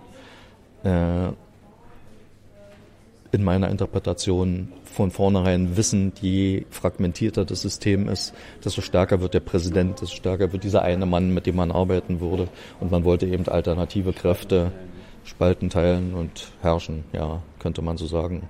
So hat man das Parlament, da gibt es keine politischen Fraktionen, also Parteien dürfen keine Fraktionen äh, äh, gründen, Parteien dürfen auch keine Kandidatenlisten für die Wahlen aufstellen, aber sie dürfen, Kandidaten dürfen draufschreiben, ich gehöre zu der und der Partei. Aber das ist natürlich Quatsch und äh, so ein System war von Anfang an irre aber wollte damals niemand hören, als Leute das kritisiert haben, zu denen ich damals auch gehört habe als UN-Mitarbeiter. Es gibt Formalparteien, aber die, haben, die spielen keine Rolle. Also es gibt jetzt keine afghanische CDU und SPD. Ja, selbst das wäre jetzt zu einfach zu sagen, wenn man sagen würde ja oder wenn man diese Fragen mit ja beantworten würde, weil die Parteien spielen schon eine Rolle, aber die spielen eben nicht eine Rolle in diesem formalisierten, institutionalisierten System eines Parlaments und von Parlamentswahlen, sondern sie spielen als Lobbyorganisationen, zum Teil bewaffnete Lobbyorganisationen hinter den Kulissen eine Rolle. Weil es sind diese früheren Mujahideen-Fraktionen, sind heute die wichtigsten, stärksten politischen Parteien. Ähm, und wenn sie halt über Wahlen nicht an die Macht kommen, dann wird halt äh, in Hinterzimmer gekungelt. Und das hat dann auch damit zu tun, dass schon unter dem Präsidenten Karzai auch jetzt wieder halt diese sogenannten Dschihadi-Führer, wie die sich nennen, die sind nicht Mujahideen, sondern Dschihadi-Führer, ähm, halt immer noch so ein quasi inoffizieller äh, ein Ratgebergremium darstellen, die halt bei strategischen Entscheidungen dann immer konsultiert werden zumindest. Sind die Abgeordneten jetzt so der parlamentarische Arm äh, von den Warlords zum Beispiel? Unter anderem, ja. Die haben natürlich ihre Leute auch im Parlament äh, und äh, versuchen dann das zu erreichen, sozusagen inoffiziell, was sie offiziell nicht dürfen. Aber diese Landschaft ist total fragmentiert. Also aus dem Parlament holt man jetzt nicht viel raus, außer Ressourcen, weil halt die da Ressourcen dranhängen und man sich halt auch Zugang, natürlich auch durch das Prestige Parlamentsabgeordneter zu sein, sich Zugang zu Ressourcen verschaffen kann. Wann rechnest du denn mit äh, einem Ergebnis? Ja, keine Ahnung, weiß ich nicht. Äh, wird sich noch ein bisschen hinziehen. Normalerweise ist auch so, dass wenn das äh, vorläufige Endergebnis dann für alle 34 Provinzen vorliegt, es nochmal eine Einspruchsperiode gibt. Äh, und da gibt es normalerweise immer sehr viel Einsprüche. Ähm, aber wenn die Einsprüche ähnlich intransparent gehandhabt werden wie jetzt schon die Auszählung, und wir haben das bei den letzten Wahlen auch schon so gehabt, ähm, dass dann Dinge entschieden worden sind, ohne dass mal dargelegt worden ist, äh, warum eigentlich so entschieden worden ist aber es dann auch keine Institution gibt, an die man sich wenden kann, wenn man dann wieder eine Beschwerde dagegen hat, dass dann irgendwann das Ganze sich dann einfach ergibt und äh, dann irgendwann die Leute auch resignieren. Im Moment gibt's noch alle möglichen Demos in allen möglichen Städten, wo die Kandidaten, die entweder beim Vorläufigen oder jetzt auch beim äh, Endergebnis äh, nicht gewonnen haben, dann sagen, da war Schummel und äh, wir protestieren und dann wird dann die örtliche Wahlkommission blockiert oder man macht mal äh, eine der großen Landstraßen zu und lässt dann die LKWs nicht durch und so. Ähm, aber das schafft es ja bis bei uns nie überhaupt nur in die Presse. In Afghanistan ist das schon ein ziemlich heißes Thema. Aber hier kriegt das ja keiner mehr mit. Äh, was Musst du berichten? Was für ein Chaos dahinter herrscht. Ja, müsste man eigentlich mal, ja. Ich meine, wir tun das, äh, meine Organisation tut das, äh, aber ja. Haben wir, haben die deutschen Medien zu wenig Interesse an Afghanistan? Naja, das Interesse ist jetzt nicht mehr. Also es ist gemischt, finde ich. Es ist im politischen Bereich eher niedriger, also in der Regierung, in den Parteien, im Bundestag gibt es kaum noch Leute, die Afghanistan wirklich für so ein heißes Thema halten. Es ist natürlich auch schwierig, geht schon eine Weile und sind so viele neue Konflikte dazugekommen, die irgendwie so viel dringender aussehen, obwohl ja inzwischen Afghanistan nach der Opferzahl äh, wieder der härteste Konflikt weltweit ist. Ähm, hat Syrien wieder überholt. Syrien ist gesunken. Afghanistan ist halt immer so auf dem Level geblieben. Ähm, also es ist als Thema, wäre es eigentlich schon noch da, aber die meisten Leute, die jetzt das Sagen haben in den Fraktionen und so, äh, sind neue Leute, die kennen den Konflikt von Anfang an nicht mehr und äh, ich meine, das ist der längste Krieg nicht nur der amerikanischen Geschichte, sondern auch der deutschen. Ja, ja, ist schon eigentlich verwunderlich. Und was mir dann immer ein bisschen Hoffnung macht, aber offenbar übersetzt sich nicht in Politik, ist, wenn öffentliche Veranstaltungen sind, ist eigentlich immer noch sehr viel Interesse da, auch in der Bevölkerung. Also ich bin manchmal echt überrascht, wie viele Leute dann da noch was wissen wollen. Ähm, aber der Kenntnisstand ist natürlich auch nicht so, so toll. So. Deswegen müssen wir ja, glaube ich, auch sowas wie hier machen und den Konflikt von ganz Anfang an nochmal erklären. Das sind nur ein Teilaspekte. Ja, ja, ähm, ja das meine, kann ja da Wochen drüber reden, aber das ist bei jedem Thema so. Also das letzte, als wir da waren und auch mit dir gequatscht haben und mit den anderen Leuten, war der Stand, okay, Präsidentschaftswahl und Parlamentswahl wird zusammen gemacht. Warum ist das jetzt denn getrennt worden? Ja, weil es einfach dann auch logistisch so viel ist, das ist nur eine Begründung, äh, dass man es nicht zur gleichen Zeit stemmen kann. Und B ist eben wegen des politischen Systems und auch wegen des wegen des Einflusses des Auslandes. Und da sind die Amerikaner wieder, die sagen, wir müssen einfach, der Präsident ist in Afghanistan so wichtig, lass uns Präsidentenwahlen machen, das ist anders logistisch so schwierig, wir verschieben das jetzt erstmal. Die letzten Parlamentswahlen sind dreieinhalb Jahre nach dem eigentlichen letzten Termin durchgeführt mhm. worden. Also Oktober 2018 minus dreieinhalb Jahre ist irgendwie Frühjahr 15. Also so viel Interesse hat auch bei den politisch Verantwortlichen, in Anführungsstrichen, ich bin jetzt ironisch, ähm, diese Parlamentswahl hervorgerufen. Es ist auch kein Wunder, dass es äh, so chaotisch zugeht. äh, weil man eigentlich politischen Druck ausüben müsste, dass diese Wahlen anfangen wieder besser zu werden, dass sie besser organisiert sind. Aber da stehen natürlich zum Teil, muss man auch sagen, die Afghanen dann selbst im Weg. Die wollen sich natürlich inzwischen auch nicht mehr viel sagen lassen, sind gleichzeitig aber, jedenfalls die, die da verantwortlich sind, und das sah ich jetzt äh, auch in dem Bewusstsein, dass sich das äh, sehr von oben herab äh, anhört, die sind einfach nicht in der Lage, solche Wahlen organisieren zu können. Und das macht es dann noch leichter für die, die sowieso manipulieren wollen, weil dann so ein Chaos herrscht, dann kann man nicht mal die Manipulationen aufdecken. Und das haben wir jetzt seit 2004, als es die erste Präsidentenwahl gab, seit 2005, als es die erste Parlamentswahl gab, jedes Mal so gehabt und jedes Mal wurde es nicht besser, sondern schlimmer. Aber auch das ist keine Überraschung, weil es ist bekannt, dass in Ländern, die im Übergang sind oder gewesen waren, wie Afghanistan, von Krieg zu friedlichen Zuständen, nur dass es mit dem Übergang auch nicht geklappt hat. Wahlen, erst die ersten Wahlen, wo die internationale Aufmerksamkeit noch viel größer ist, natürlich qualitativ die besseren sind. Aber wenn dort schon die Warlords bevorzugt werden, wenn sie nicht vor den Wahlen entwaffnet werden, äh, wenn sie die Leute bedrohen können, äh, wenn man auch mit westlicher Hilfe dafür sorgt, dass eben auch Parteien nicht antreten können, damit eben auch damals noch existente pro-demokratische Gruppen, die zumindest eine Chance gehabt hätten, die sind inzwischen völlig verschwunden oder fast völlig, ähm, dann ist auch kein Wunder, wie es jetzt aussieht. Äh, weil jetzt hat niemand mehr wirklich irgendwie so die große, äh, das große Bedürfnis, da nochmal einzugreifen. Und auch die Mittel sind inzwischen begrenzt, aber das kann man kaum noch voneinander trennen. Wann ist denn die Präsidentenwahl? Jetzt im, im, Sommer, oder?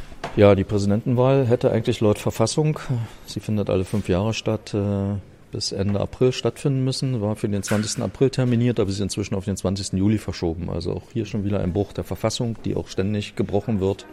Äh, weswegen halt äh, leider alle Beteiligten in Afghanistan auch sagen, ja, Verfassung ist alles nicht so wichtig und Demokratie, wenn wir das alles äh, ständig über den Haufen schmeißen können. Ähm, es hat jetzt auch damit zu tun, dass äh, zum ersten Mal seit ein paar Jahren wieder die USA und die Taliban miteinander reden und äh, es die große Debatte gegeben hat, angestoßen von den Amerikanern, ob es nicht besser sei, die Wahlen zu verschieben, damit sie nicht den Friedensgesprächen im Wege stehen. Denn Präsidentenwahlen sollen ja eigentlich die Legitimität des existierenden, der existierenden Regierung stärken. oder ähm, Machtwechsel herbeiführen. Ne? Oder einen Machtwechsel herbeiführen, aber trotzdem Legitimität schaffen, nämlich desjenigen oder derjenigen, die dabei gewinnen. Es gibt ja da immer diese Tickets aus Präsident und zwei Vizepräsidenten in Afghanistan. Ähm, aber die, das Argument auch der Amerikaner, das jetzt hier einen äh, amerikanischen Sondergesandten für Reconciliation, Versöhnung, äh, war, dass die Taliban ja sowieso fordern, das politische System in Afghanistan, wie die Taliban sagen, zu reformieren, also eine neue Verfassung ausarbeiten, nicht bloß so ein bisschen dran rumdoktern. Ähm, und dass man deswegen auf dieser Grundlage eigentlich gar keinen neuen Präsidenten mehr wählen muss, weil man kriegt ja sowieso ein neues politisches System.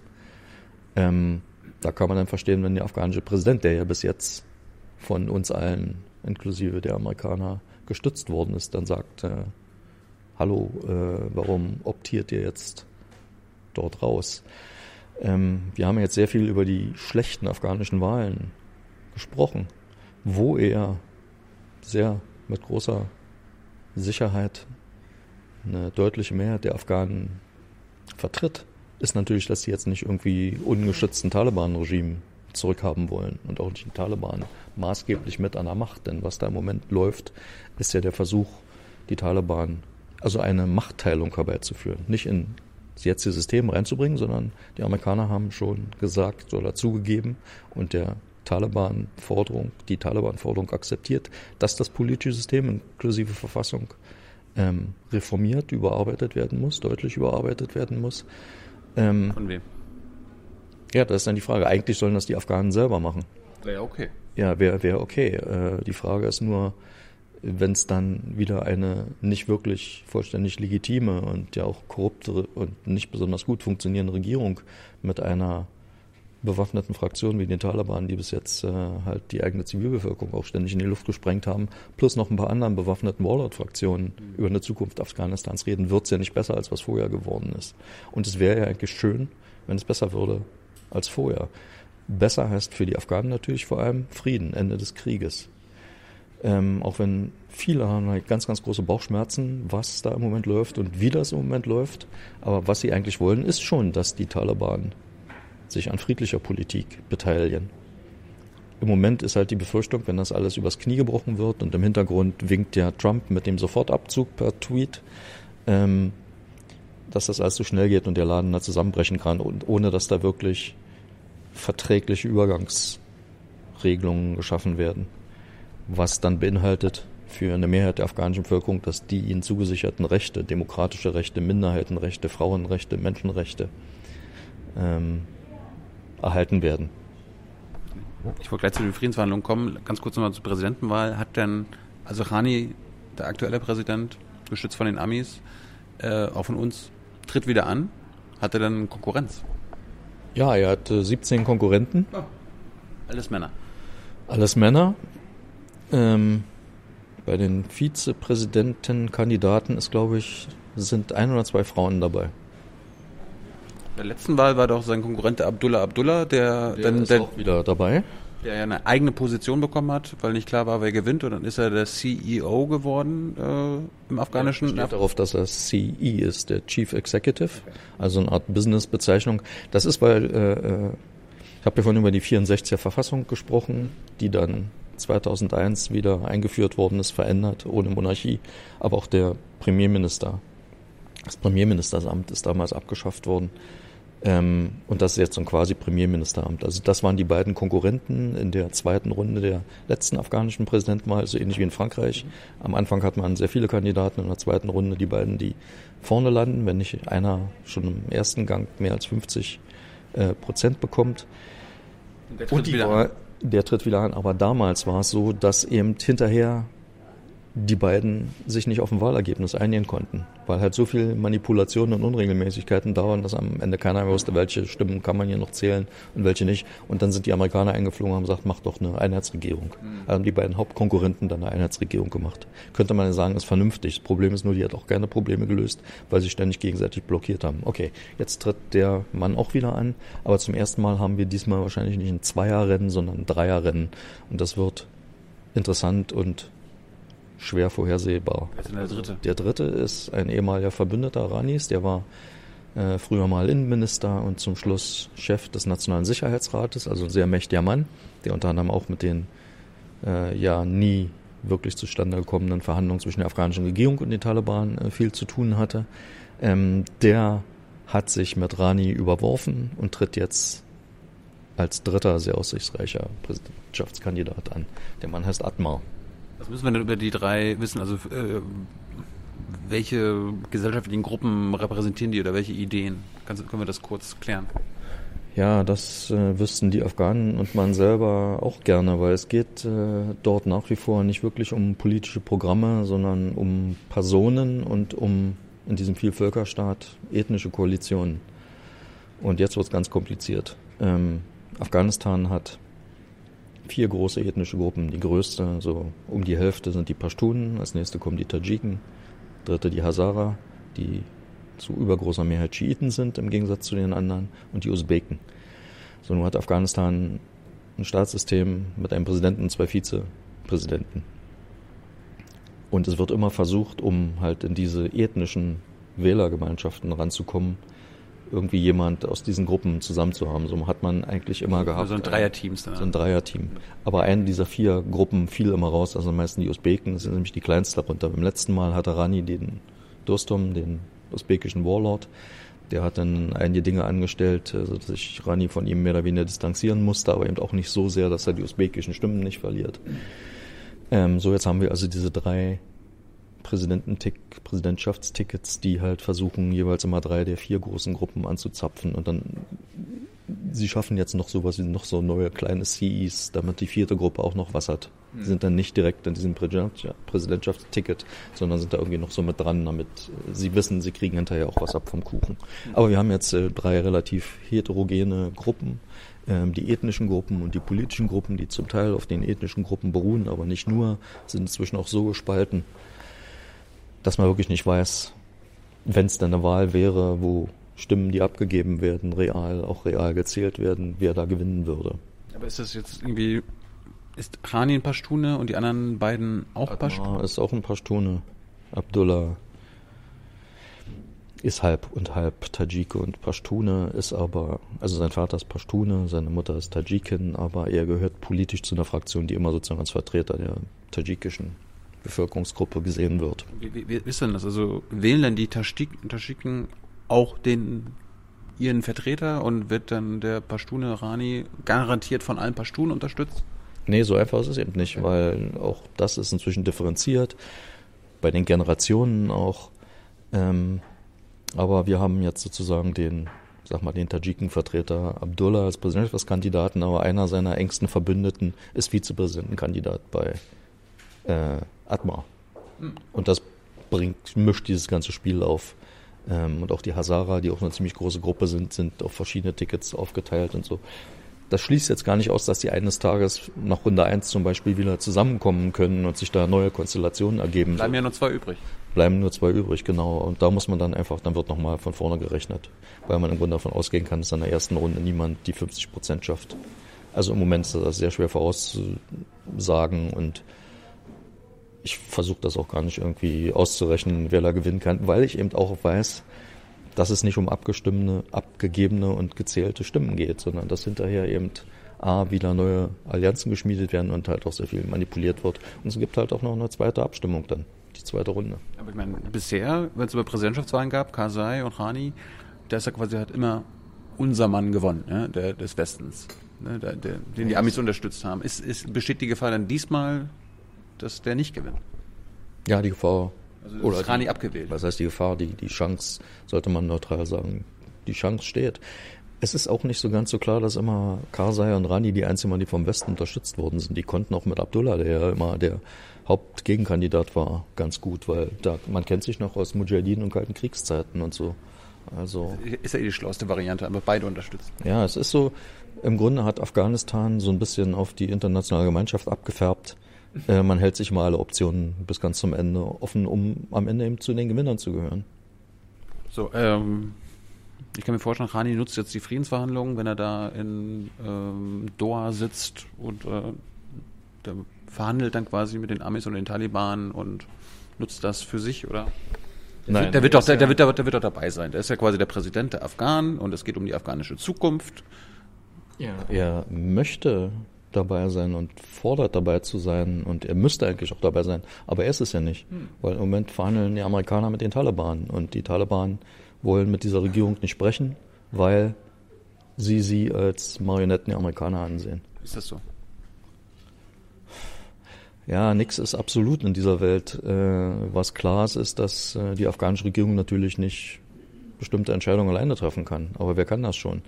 Ähm, aber was auch klar ist, ist, es ist was auch klar ist, ist, dass diese Regierung eben völlig von ausländischen Ressourcen abhängig ist, militärisch, finanziell und das heißt dann überwiegend aber eben nicht nur amerikanischen.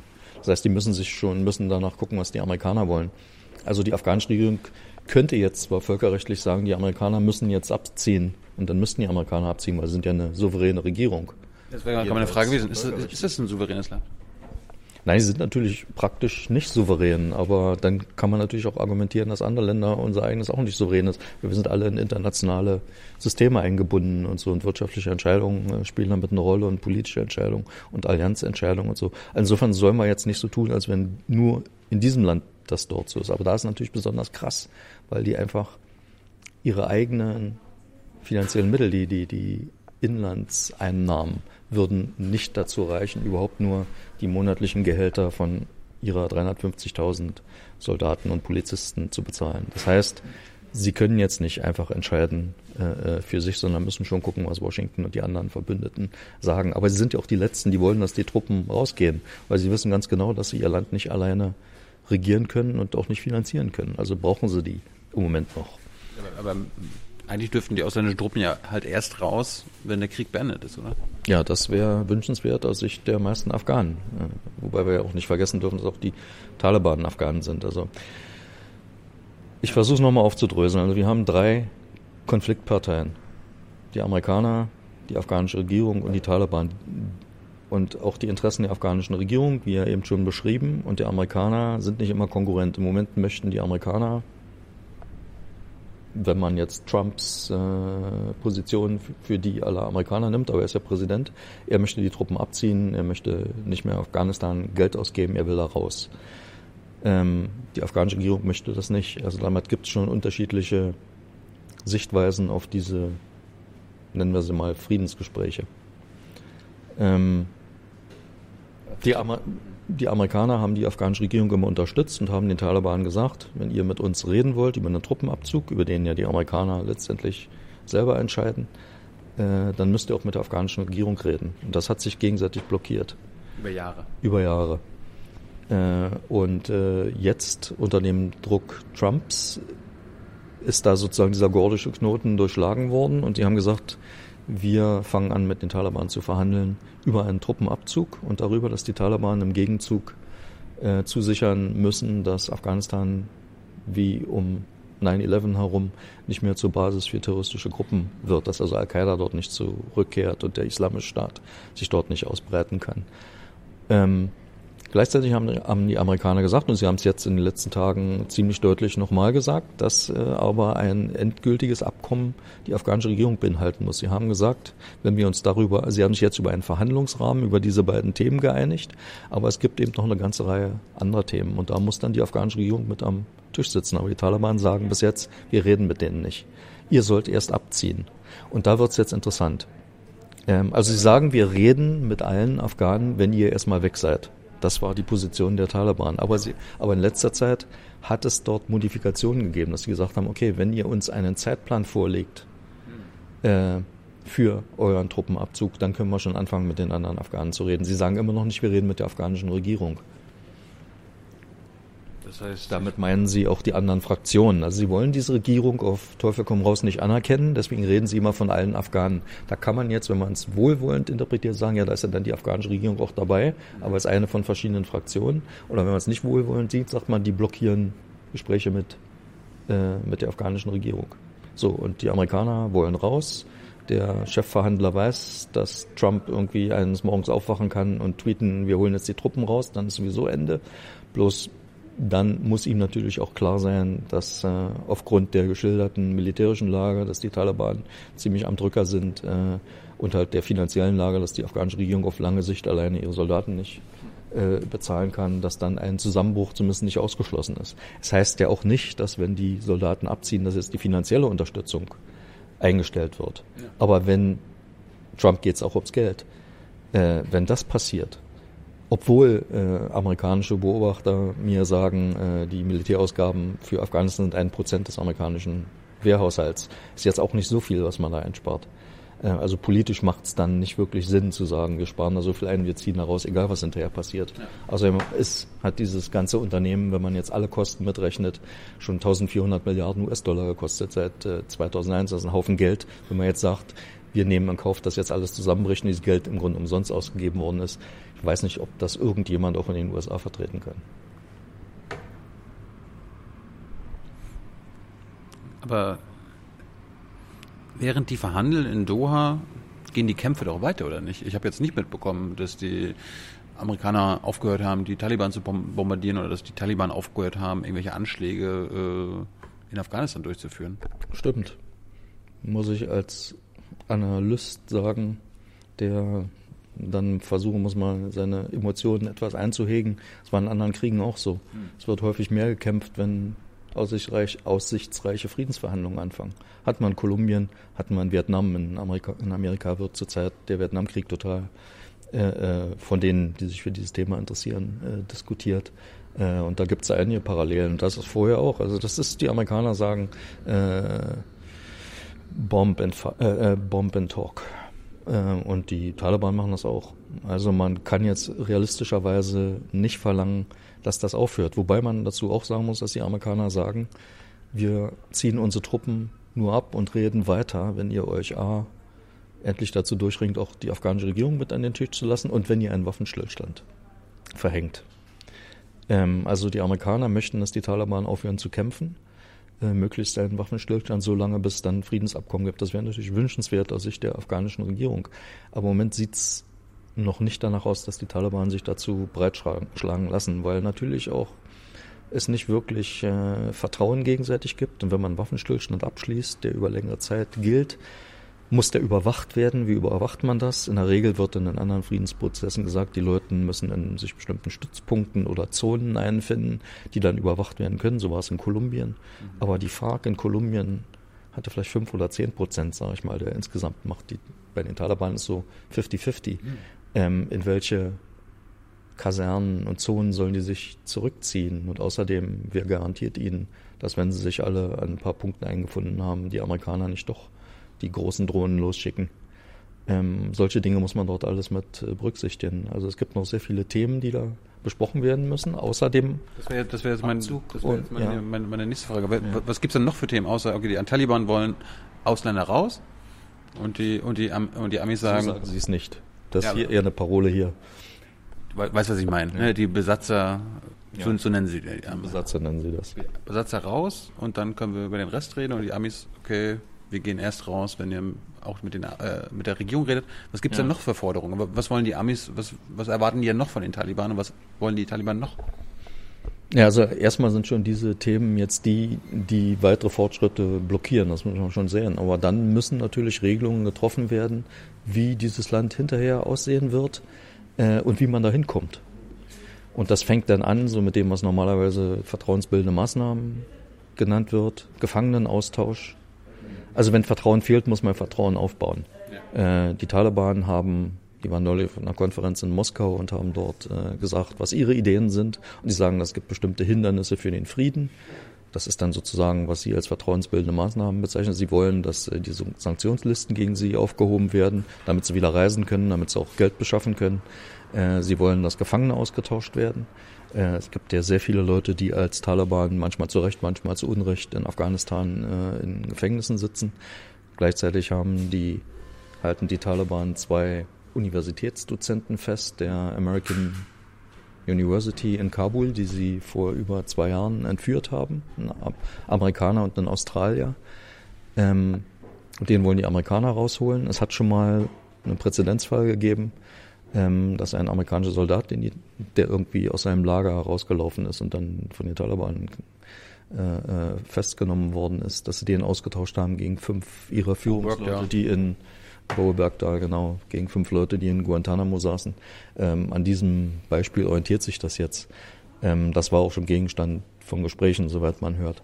Ähm, aber das Wichtigste ist sozusagen jetzt die Sequenz zwischen diesen verschiedenen Dingen diese Erklärung, Al-Qaida nicht reinzulassen gegen Truppenabzug, gegen Waffenstillstand und äh, Zulassung der afghanischen Regierung zu diesen Gesprächen.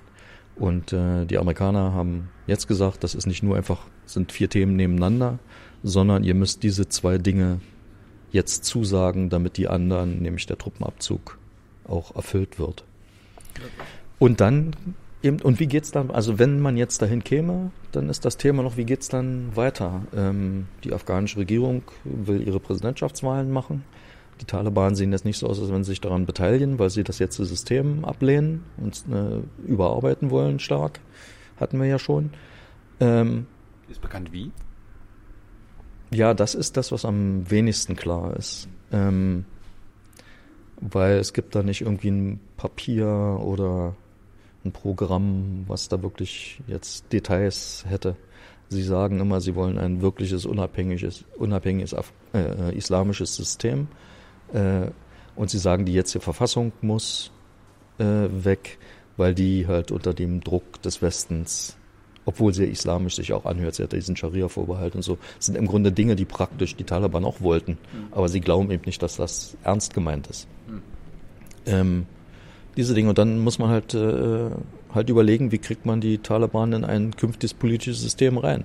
Wollen die jetzt irgendwie eine Koalitionsregierung, wollen sich an Wahlen beteiligen? Sie machen nicht Anstalten, sich als politische Partei äh, registrieren zu lassen. Ähm, sie sind jetzt, sie stehen auch nicht auf einer Grundlage, die jetzt die in jetzt in afghanischen Systemen vorgesehenen Wahlen eine Person eine Stimme, damit auch eine Frau eine Stimme mit einem Parlament einem pluralistischen Parlament, das ist ja, wenn es auch keine Parteien hat, ähm, dem zuzustimmen. Wenn man ihre Verlautbarungen und Interviews liest und immer wieder gegens Licht hält, dann kommt man zu dem Eindruck, dass sie eine Art Shura-Demokratie haben möchten, was im Grunde so eine islamische Form von Repräsentantendemokratie ist. Aber ohne Wahlen, sondern dass im Grunde klar ist, die Ältesten, die religiösen Gelehrten und so sind die, die für traditionell für eine Gemeinschaft sprechen, die sollen dann entscheiden. Gibt es eigentlich die Taliban? Ist das ein, ist das eine Einheit, ein Einheitsblock mit einem Boss? Ja, im Wesentlichen schon. Äh, sie nannten sich früher die Islamische Bewegung der Taliban. Das ist eine Organisation, äh, der man beitreten muss. Die haben jetzt nicht alle Mitgliedsbücher oder so. Ist nicht, das ist nicht die SPD, äh, sondern sie sind ja eine, jetzt eine Untergrundbewegung. Ähm, sie haben ein, eine duale Struktur, sage ich mal, eine vertikale und eine horizontale die horizontale ist ihre militärische Struktur. Sie rekrutieren sich sozusagen grassroots-mäßig von unten, also Leute, die den Taliban beigetreten sind, äh, mobilisieren Verwandte, Angehörige ihrer Gemeinschaften und haben sich dann zusammen gefasst zu den Taliban. Heutzutage muss man sich bei der Taliban-Führung registrieren lassen, wenn man irgendwo eine neue Front aufmacht, weil die gucken, dann gibt's da schon einen, gibt's, sonst gibt's nämlich Ärger und so weiter.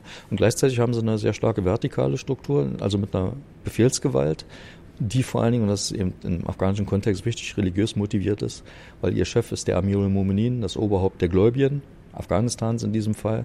Äh, also der hat damit sozusagen so eine quasi religiöse, nicht eine quasi religiöse, er hat eine religiöse äh, Führerschaftslegitimation und es ist sehr schwer, gegen den anzugehen. Deswegen ist der Taliban-Führer, der dann auch von einer Shura beraten wird. Nicht die Shura trifft nicht die Entscheidung, sondern sie beraten, was sie vorschlagen und er trifft dann die letzte Entscheidung. Das ist jetzt auch nicht irgendwie unser demokratisches Modell unbedingt. Sitzt der in Doha? Nee, der sitzt nicht in Doha. Der Chef der Taliban, jetzt heißt Hebatullah Akhundzada, ist ein afghanischer Geistlicher, der sitzt irgendwo in den Bergen. Äh, die Afghanen würden sagen, der sitzt in Pakistan. Die Taliban würden sagen, er ist im Grenzgebiet bei seinen Leuten.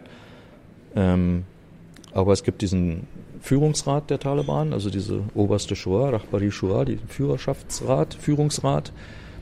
Ähm, ist jetzt auch nicht so wie irgendwie, ähm, wie soll man das vergleichen? Das sowjetische Politbüro, die sich jeden Mittwoch im Kreml treffen, sondern da fliegen ja Drohnen rum, die müssen sich verstecken. Wir wissen nicht wirklich, wie viele Leute dazugehören, ob die alle mal bei den Sitzungen da sind, aber äh, es gibt da schon eine gewisse Abstimmung. Und dann gibt es ein politisches Büro, so eine Art Ersatz-Außenministerium oder Verhandlungsministerium der Taliban und die sitzen eben in Doha. Seit ein paar Jahren gibt es da ein politisches Büro der Taliban. Also konnten Sie doch reisen. Bitte? Also konnten Sie doch reisen, weil du vorhin gemeint hast, Aufhebung der Sanktionen, dass Sie endlich wieder reisen können? Ja, wenn man will ja mit ihnen reden und dann hat man ihnen das ermöglicht. Natürlich nur sehr begrenzt. Also die, die dort sind, denen hat man das letztendlich äh, zugestanden. Und auch diese fünf Freigelassenen aus Guantanamo sind ja dann in Katar gelandet und die katarische Regierung musste sich dafür verbürgen, dass die da nicht wegkommen und vor allen Dingen nicht wieder an der Front auftauchen. Ähm, und die spielen jetzt eine politische Rolle, die sind mit in diesem Verhandlungsteam der, der Taliban. Und dann ist der ehemalige stellvertretende Chef der Taliban, Mullah Baradar, äh, der war sehr eng mit dem Taliban-Gründer, Mullah Omar, der immer noch so eine Art Übervater dieser ganzen Geschichte ist, auch wenn er inzwischen tot ist. Dadurch sehr viel Prestige hat. Der ist jetzt ernannt worden zum Chef dieser Verhandlungsdelegation. Und damit kriegt diese Verhandlungsdelegation auch das Gewicht, was die Amerikaner jetzt wieder brauchen, dass man bei Verhandlungen dann tatsächlich zu Beschlüssen kommen kann, Entschlüssen kommen kann, Vereinbarungen kommen kann, die dann auch von der anderen Seite jetzt nicht noch zwölfmal diskutiert werden. Gibt es irgendwie Frauen, relevante Frauen bei den Taliban? Ich habe neulich so unter der Hand irgendwo gehört, dass sie gefragt worden sind, sag mal, bringt doch mal ein paar Frauen mit, weil es gibt ja auch Frauenfragen und weiß nicht, da haben die sich möglicherweise etwas am Kopf gekratzt. Mir ist nicht bekannt, dass irgendeine Frau in der Taliban-Struktur eine Rolle spielt. Und wer führt für die Amerikaner die Verhandlungen? Das ist äh, ein Herr namens Salmai Khalil Saad. Wie der Name schon sagt, äh, ist er in Afghanistan geboren worden, aber als junger Mann in die USA gegangen, ist inzwischen US-Staatsbürger, Rand Corporation, äh, war dann amerikanischer Botschafter in Afghanistan, Sondergesandter 2000, 2001. Kennst du ihn? Ja, habe ihn Guter getroffen Mann. als, ja, ist ein sehr, sehr gewiefter Diplomat und vor allem er spricht halt auch die Sprachen der Afghanen und das gibt ihm guten Zugang. Aber ich habe wenn man das jetzt die Frage ist, äh, mit seiner Methode halt ein bisschen Probleme, weil ich sie nicht besonders demokratisch finde, weil er der ist, der die Warlords äh, mit reingebracht hat ins Spiel 2001 wieder, und zwar dominierend und nicht als, äh, ich sag mal, eine Partei unter, unter vielen oder mehreren und damit halt auch das, damit äh, dazu beigetragen hat, wo wir heute in Afghanistan stehen. Und er soll das jetzt ausräumen. Man kann nur hoffen, ich bin jetzt mal optimistisch, dass er aus seinen Erfahrungen damals gelernt hat. Ähm, aber das, was ich so höre, es kursiert da so ein Vorschlag aus seinem ehemaligen Think Tank von Rand, ähm, wie, wie halt auch eine Übergangsregierung aussehen soll und so. Das sind irgendwie 40 Seiten. Ähm, da spielen halt auch die Warlords wieder eine größere Rolle als demokratische Mittel und äh, Menschen- und Frauenrechte sind eine Fußnote und zwar äh, wirklich äh, äh wörtlich. Äh, und er hat in einem Interview gesagt, das, sind, das ist eine innere Angelegenheit der Afghanen, das müssen die klären. Das heißt, äh, wir ziehen ab und dann sollen nicht die Taliban mit den anderen Fraktionen, sondern über Menschen- und Frauenrechte äh, entscheiden. Und das ist genau das, was ja sehr vielen Afghanen und Afghanen so kalte Schauer den Rücken runtertreibt. Deswegen sind die halt alle nicht so dafür, dass dieses intransparente Verhandlungsgeschehen in Katar da so abläuft, wie es abläuft. Obwohl man das den Amerikanern jetzt nicht hundertprozentig vorwerfen kann, weil sie ja versuchen, durchaus die afghanische Regierung mit an diesen Tisch zu bringen. Aber trotzdem ist natürlich auch kein großes Vertrauen da und die Leute befürchten, dass da hinter ihren Rücken und über ihre Köpfe hinweg da Dinge entschieden werden, die mit ihrer Zukunft dann sehr eng, sehr viel zu tun hat. Nochmal eine kurze Frage zu dem Abzug. Die, die Taliban wollen ja, dass die Amerikaner abziehen. Ja. Heißt das dann auch Stützpunkte weg und alles Mögliche? Weil die Amerikaner haben ja einige große Stützpunkte gebaut. Ja, sie bauen immer noch weiter, ist auch das Interessante. Ähm, also es gibt Andeutungen, dass, äh, dass die Amerikaner natürlich nicht alles aufgeben wollen, dass sie irgendwie die Taliban versuchen zu überreden, dass sie ihnen noch Möglichkeiten geben, in Afghanistan präsent zu sein, sage ich mal. Und zwar ist die Idee, die hat es schon mal gegeben, als unter Obama verhandelt worden ist, und das ist praktisch so auch im Irak gemacht worden. Das ist so eine Art, ähm, wie heißt das im Original? Das ist ein, SOFA, ein Station of Forces Agreement? Oder nee, das, das ist sowieso, das braucht man ja, wenn, wenn die Truppen da sind, das gibt's ja jetzt auch. Nein, das ist so, so eine äh, Festlegung, dass eine bestimmte Zahl von Soldaten zur Bewachung der Botschaft im Land bleibt. Ähm, aber es gibt halt auch die Überlegungen, halt äh, dieses SOFA, Status of Forces Agreement und dieses bilaterale Sicherheitsabkommen, was zwischen den USA und Afghanistan gibt, das eben irgendwie am Leben zu halten, das zumindest zur Bekämpfung des Terrorismus, der ja weiter notwendig sein wird und zu dem sich ja die Taliban im Grunde dann indirekt auch bekennen, wenn sie sagen, ja, wir lassen keine anderen terroristischen Gruppen auf unser Territorium, nämlich Al-Qaida und IS müssen ja weiter bekämpft werden. Da sagen die Amerikaner, wir helfen dann gerne auch der zukünftigen afghanischen Regierung und möchten dann vielleicht Zugang zu Basen vertraglich regeln, wenn es vielleicht auch keine permanente Präsenz gibt. Ähm, oder man hat dann eben Leute als verstärkte Botschaftswache, wo es dann auch Special Forces gibt, die, wenn man äh, mal gegen IS oder so gemeinsam vorgehen muss. Ich stelle mir gerade vor, wie die, wie die Amerikaner die Taliban dabei unterstützen, wie sie IS-Kämpfer töten oder so. Das hat es ja sogar schon gegeben. Was? Ja, als der IS 2015 in Afghanistan auftauchte, sind ein paar ehemalige Taliban übergetreten. Und einer war der, ihr ehemaliger stellvertretender Militärchef. Und der ist relativ schnell von einer Drohne erwischt worden. Da gibt es so Gerüchte hartnäckig und ich glaube die, äh, dass die Koordinaten an die Amerikaner von den Taliban gekommen sind. Der Feind meines Feindes. Ja. Und ich meine, wir sehen das ja auch im regionalen äh, Iran, Russland, hat Kontakte mit den Taliban aufgenommen, nicht nur um die Amerikaner zu ärgern und um das Spiel für die schwieriger zu machen, was sicher auch ein Faktor ist, aber auch äh, um sicherzustellen, dass der islamische Staat dort bekämpft wird, der ja über Afghanistan hinausgehende Ziele hat, im Gegensatz zu den Taliban. Gab's mal wieder, ich habe nur mitbekommen, die Mutter aller Bomben wurde mal angeblich auf IS-Kämpfer ge geschmissen. Ist da jetzt letzter Zeit wieder was passiert? Ja, es gibt äh, ständig weiter Kämpfe und die Zahl der Luftangriffe und der Drohnenangriffe auf IS, aber auch auf Taliban ist äh, unter Trump hat sich, glaube ich, vervier- oder verfünffacht. So die Berichterstattung hat sich äh, halbiert. Gefühlt. Ja, aber das ist ja nicht unbedingt miteinander in ja. Verbindung. Ja, nee, es wird nicht viel drüber geschrieben. Man kann das schon lesen, wenn man möchte, auch durchaus in äh, großen Medien oder hören. oder sehen. ähm, aber dieser Kampf geht weiter und äh, meine IS und Taliban liegen wirklich auch äh, über Kreuz und bekämpfen sich. Die Taliban wollen diesen Newcomer als neue Konkurrenz nicht und haben sie ziemlich effektiv bekämpft. Also die, der IS in Afghanistan ist wirklich sozusagen, der sitzt in so ein paar Tälern ganz hinten und kann nicht viel machen. Allerdings haben sie auch immer noch die Kapazität und Untergrundstrukturen, um ab und zu Terrorangriffe in Kabul abzuziehen. Wo es in letzter Zeit sich gerade mal etwas gelegt hat und man kann nur hoffen, dass das so bleibt.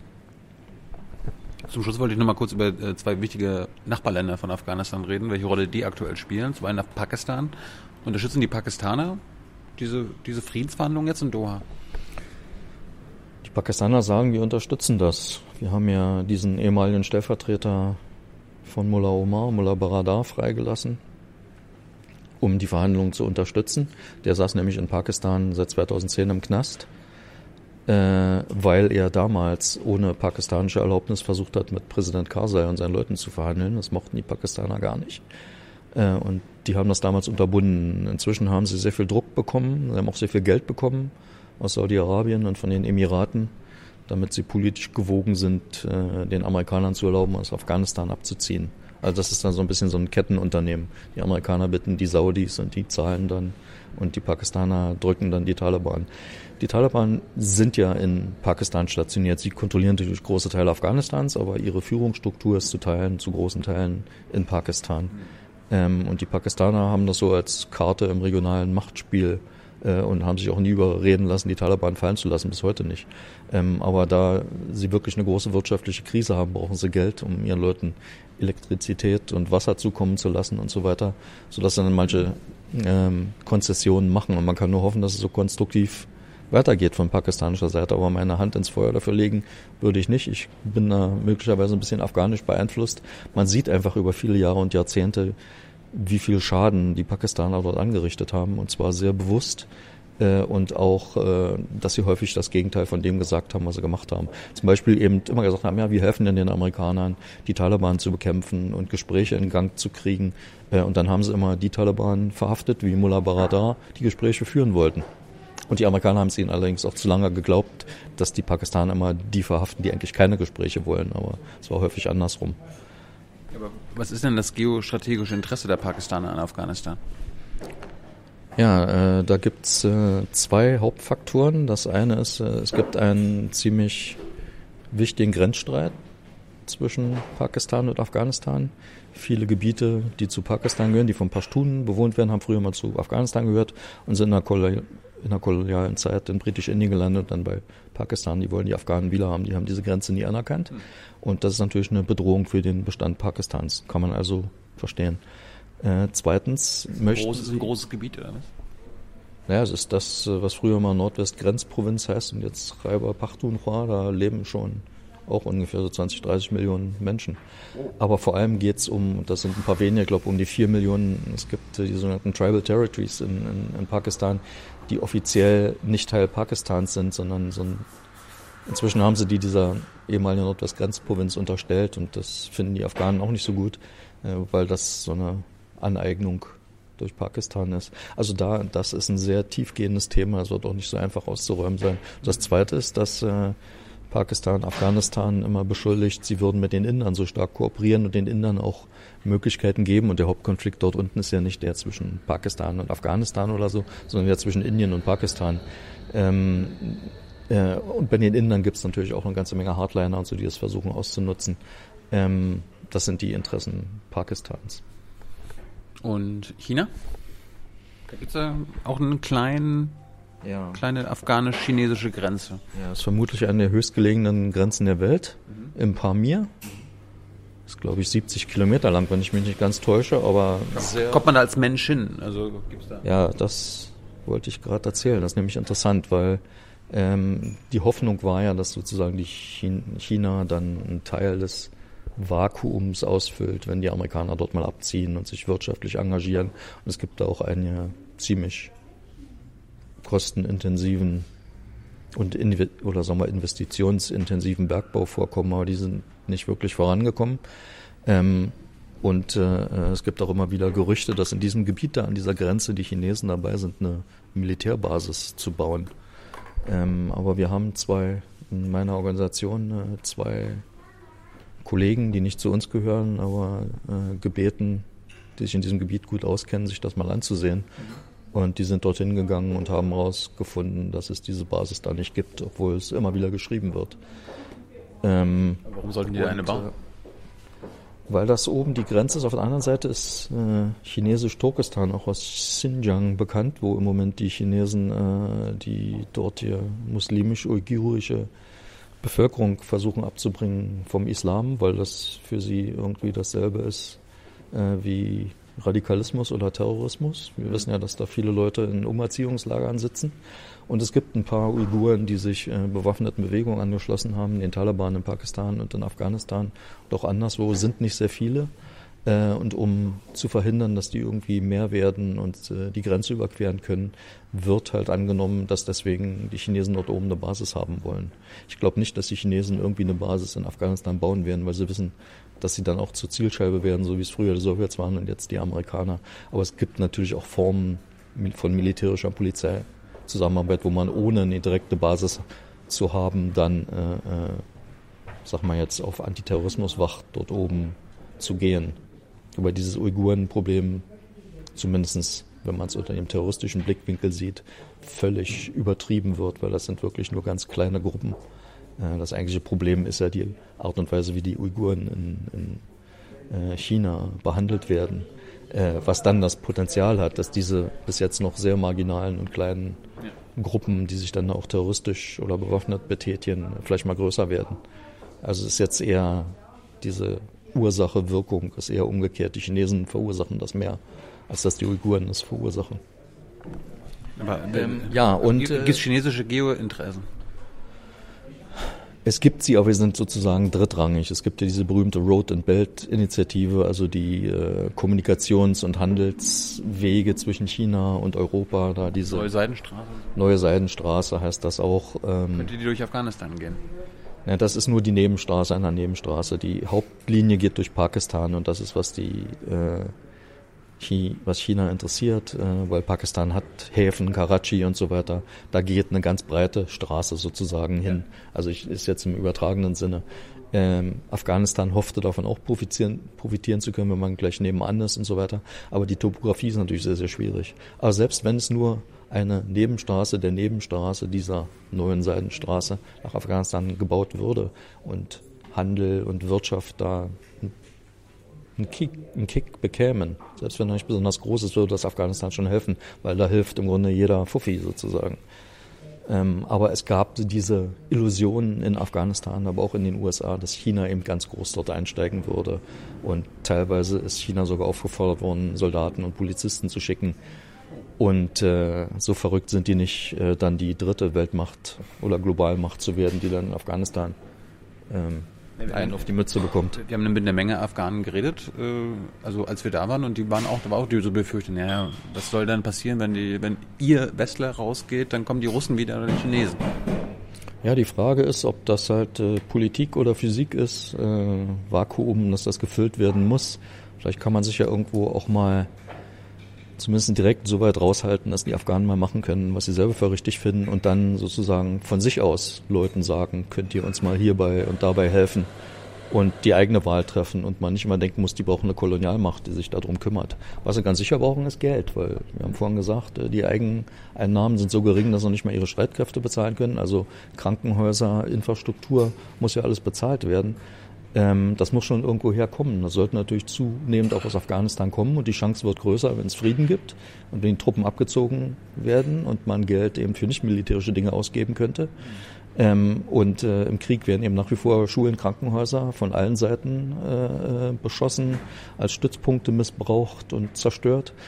Ähm, wenn das aufhört, würde es natürlich nach vorne gehen. Und wenn die Afghanen halt äh, und nicht nur die Bewaffneten über ihre Zukunft beraten könnten, gleichberechtigt, dann gibt es dann auch Möglichkeiten, dann können sie eben sagen, wir wollen das und das mit den Russen machen und das und das mit China und das und das mit den Amerikanern und mit den Deutschen und mit Indien und Pakistan und Iran und Usbekistan.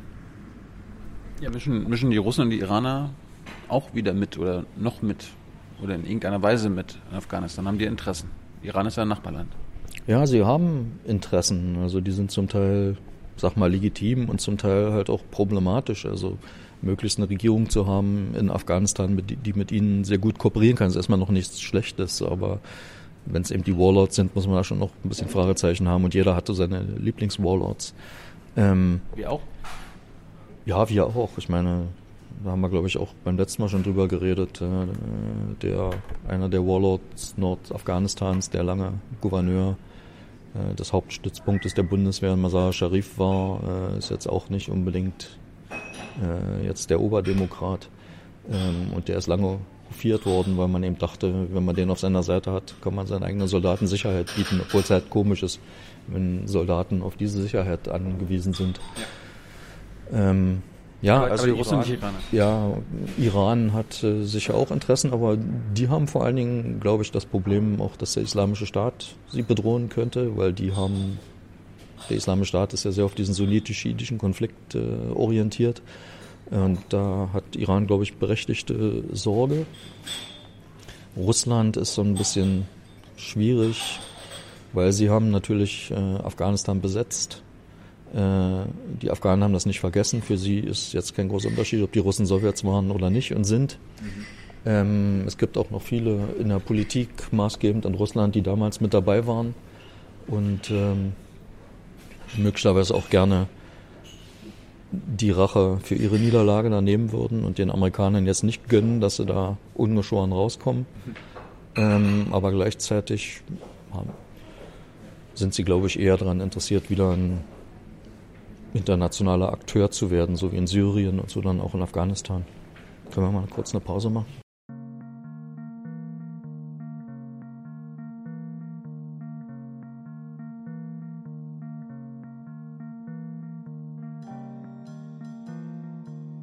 Gibt es denn, gibt's denn irgendeine ausländische Macht, die die Taliban unterstützt?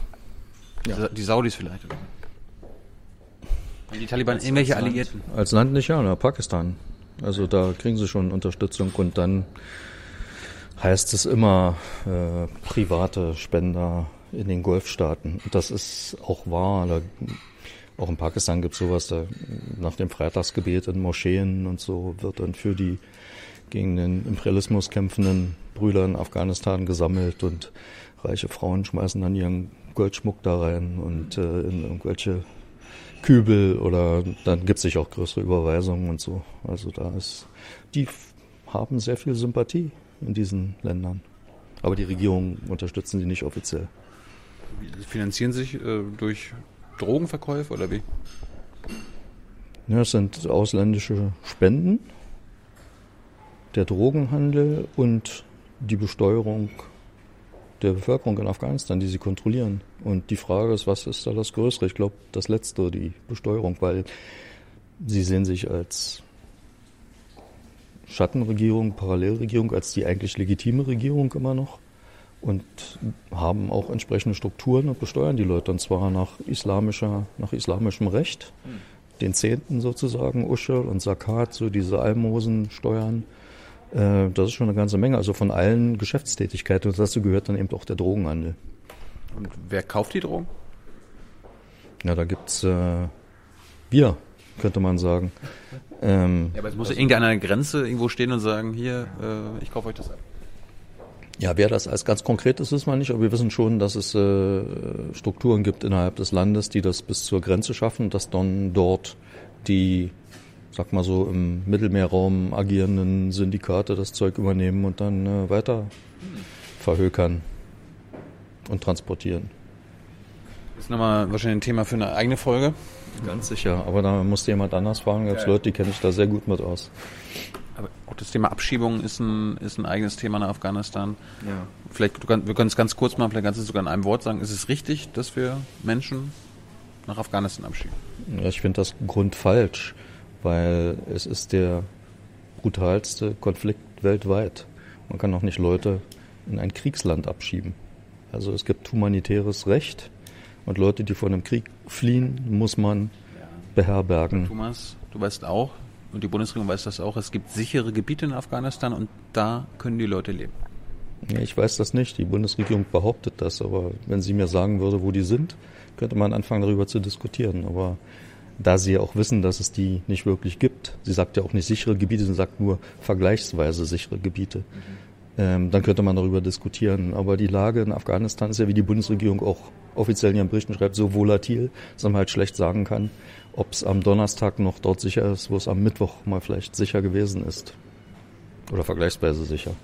Dementsprechend niemand abschieben. Nein, im Moment nicht.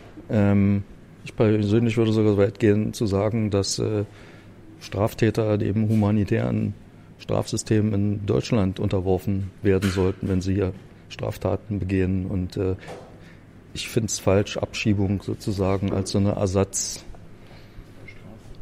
Ersatzbestrafung äh, ja, äh, anzuwenden.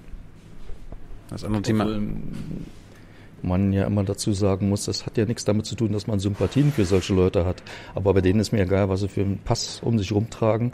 Die Leute, die hier sind, selbst die, die hier straffällig werden, äh, sind vor einem sehr realen Krieg davongelaufen, der dort 40 Jahre äh, läuft. Und äh, ich finde, da muss man schon mal ein bisschen äh, Verständnis dafür aufbringen. Was ich finde, ist, dass äh, in der älteren Bevölkerung gehören inzwischen auch mit dazu, aber der noch älteren Bevölkerung. Meine Mutter, die zum Beispiel mal Flüchtling war, ähm, die haben da irgendwie mehr Verständnis dafür als die junge technokratische Generation, die hier regiert und äh, denkt, das wären alles Leute, die uns die Haare vom Kopf fressen. Also ich, wenn ich mich hier umgucke, ja, es gibt sehr viele Leute, denen geht's nicht so gut. Deutschland ist ja da vermutlich äh, in Europa auch eins der Länder, was da die größeren Probleme mit hat. Ähm, aber insgesamt geht uns noch nicht so schlecht, äh, dass es an den Flüchtlingen liegt, dass es diesen Teil der Bevölkerung so schlecht geht. Hey Leute, Jung und Naiv gibt es ja nur durch eure Unterstützung. Ihr könnt uns per PayPal unterstützen oder per Banküberweisung, wie ihr wollt. Ab 20 Euro werdet ihr Produzenten im Abspann einer jeden Folge und einer jeden Regierungspressekonferenz. Danke vorab. Gut, ansonsten zum Thema. Das ist ein weites Feld. Thema Abschiebung, Drogen, Bundeswehr haben wir auch schon in unseren Aufwachenfolgen Warlordismus und äh, Bomb and Talk was gemacht. Wann geht's, äh, wann geht's wieder nach Afghanistan? Übermorgen. Wie lange? Einen guten Monat. Kommen sicher wieder. Und äh, dann reden wir vielleicht mal, nachdem, der, nachdem es eine Präsidentschaftswahl gegeben hat und ein Ergebnis da ist und vielleicht die Friedensverhandlungen auch schon weitergeführt worden sind, wie der Stand ist. Gerne immer. Halkela Rasha, wie Afghanen sagen. Jetzt sag uns mal kurz, wie, wo, was, wo man was von dir lesen kann. Hast du einen Blog und äh, auf Twitter, bist du auf Twitter? Ja, meine Hauptbeschäftigung äh, ist Analyse Afghanistans für einen Nicht-Regierungs-Think Tank namens Afghanistan Analyst Network, aan-afghanistan.org. Alles auf Englisch, Dari oder Pashto. Also unsere afghanischen Zuhörerinnen und Zuhörer können sich da in der eigenen Sprache informieren. Außerdem habe ich noch einen deutschen Blog, den man am besten unter TH Ruttig WordPress sucht. Heißen tut er Afghanistan Jardablai, äh, Radio Afghanistan auf Pashtu. Äh, und Twitter? Ja. Und Twitter, nicht Gesichtsbuch. Ja, aber wie heißt du auf Twitter? TH Ruttig war das? Äh, ja, da heiße ich auch TH Ruttig, genau. Folgt ihm, es ist sehr interessant. Äh, ihr könnt uns at jung naiv, nee, nur at jung naiv folgen und ansonsten euch, äh, uns gibt's nur durch euch, durch eure finanzielle Unterstützung. Danke dafür. Danke, Thomas. Danke Sehr interessant. Und sei vorsichtig. In Kabul gehe ich davon Gib aus. Mir Mühe. Vielen Dank. Kabul, genau. oder? Ja. Sei vorsichtig. Keine mehr. Ciao.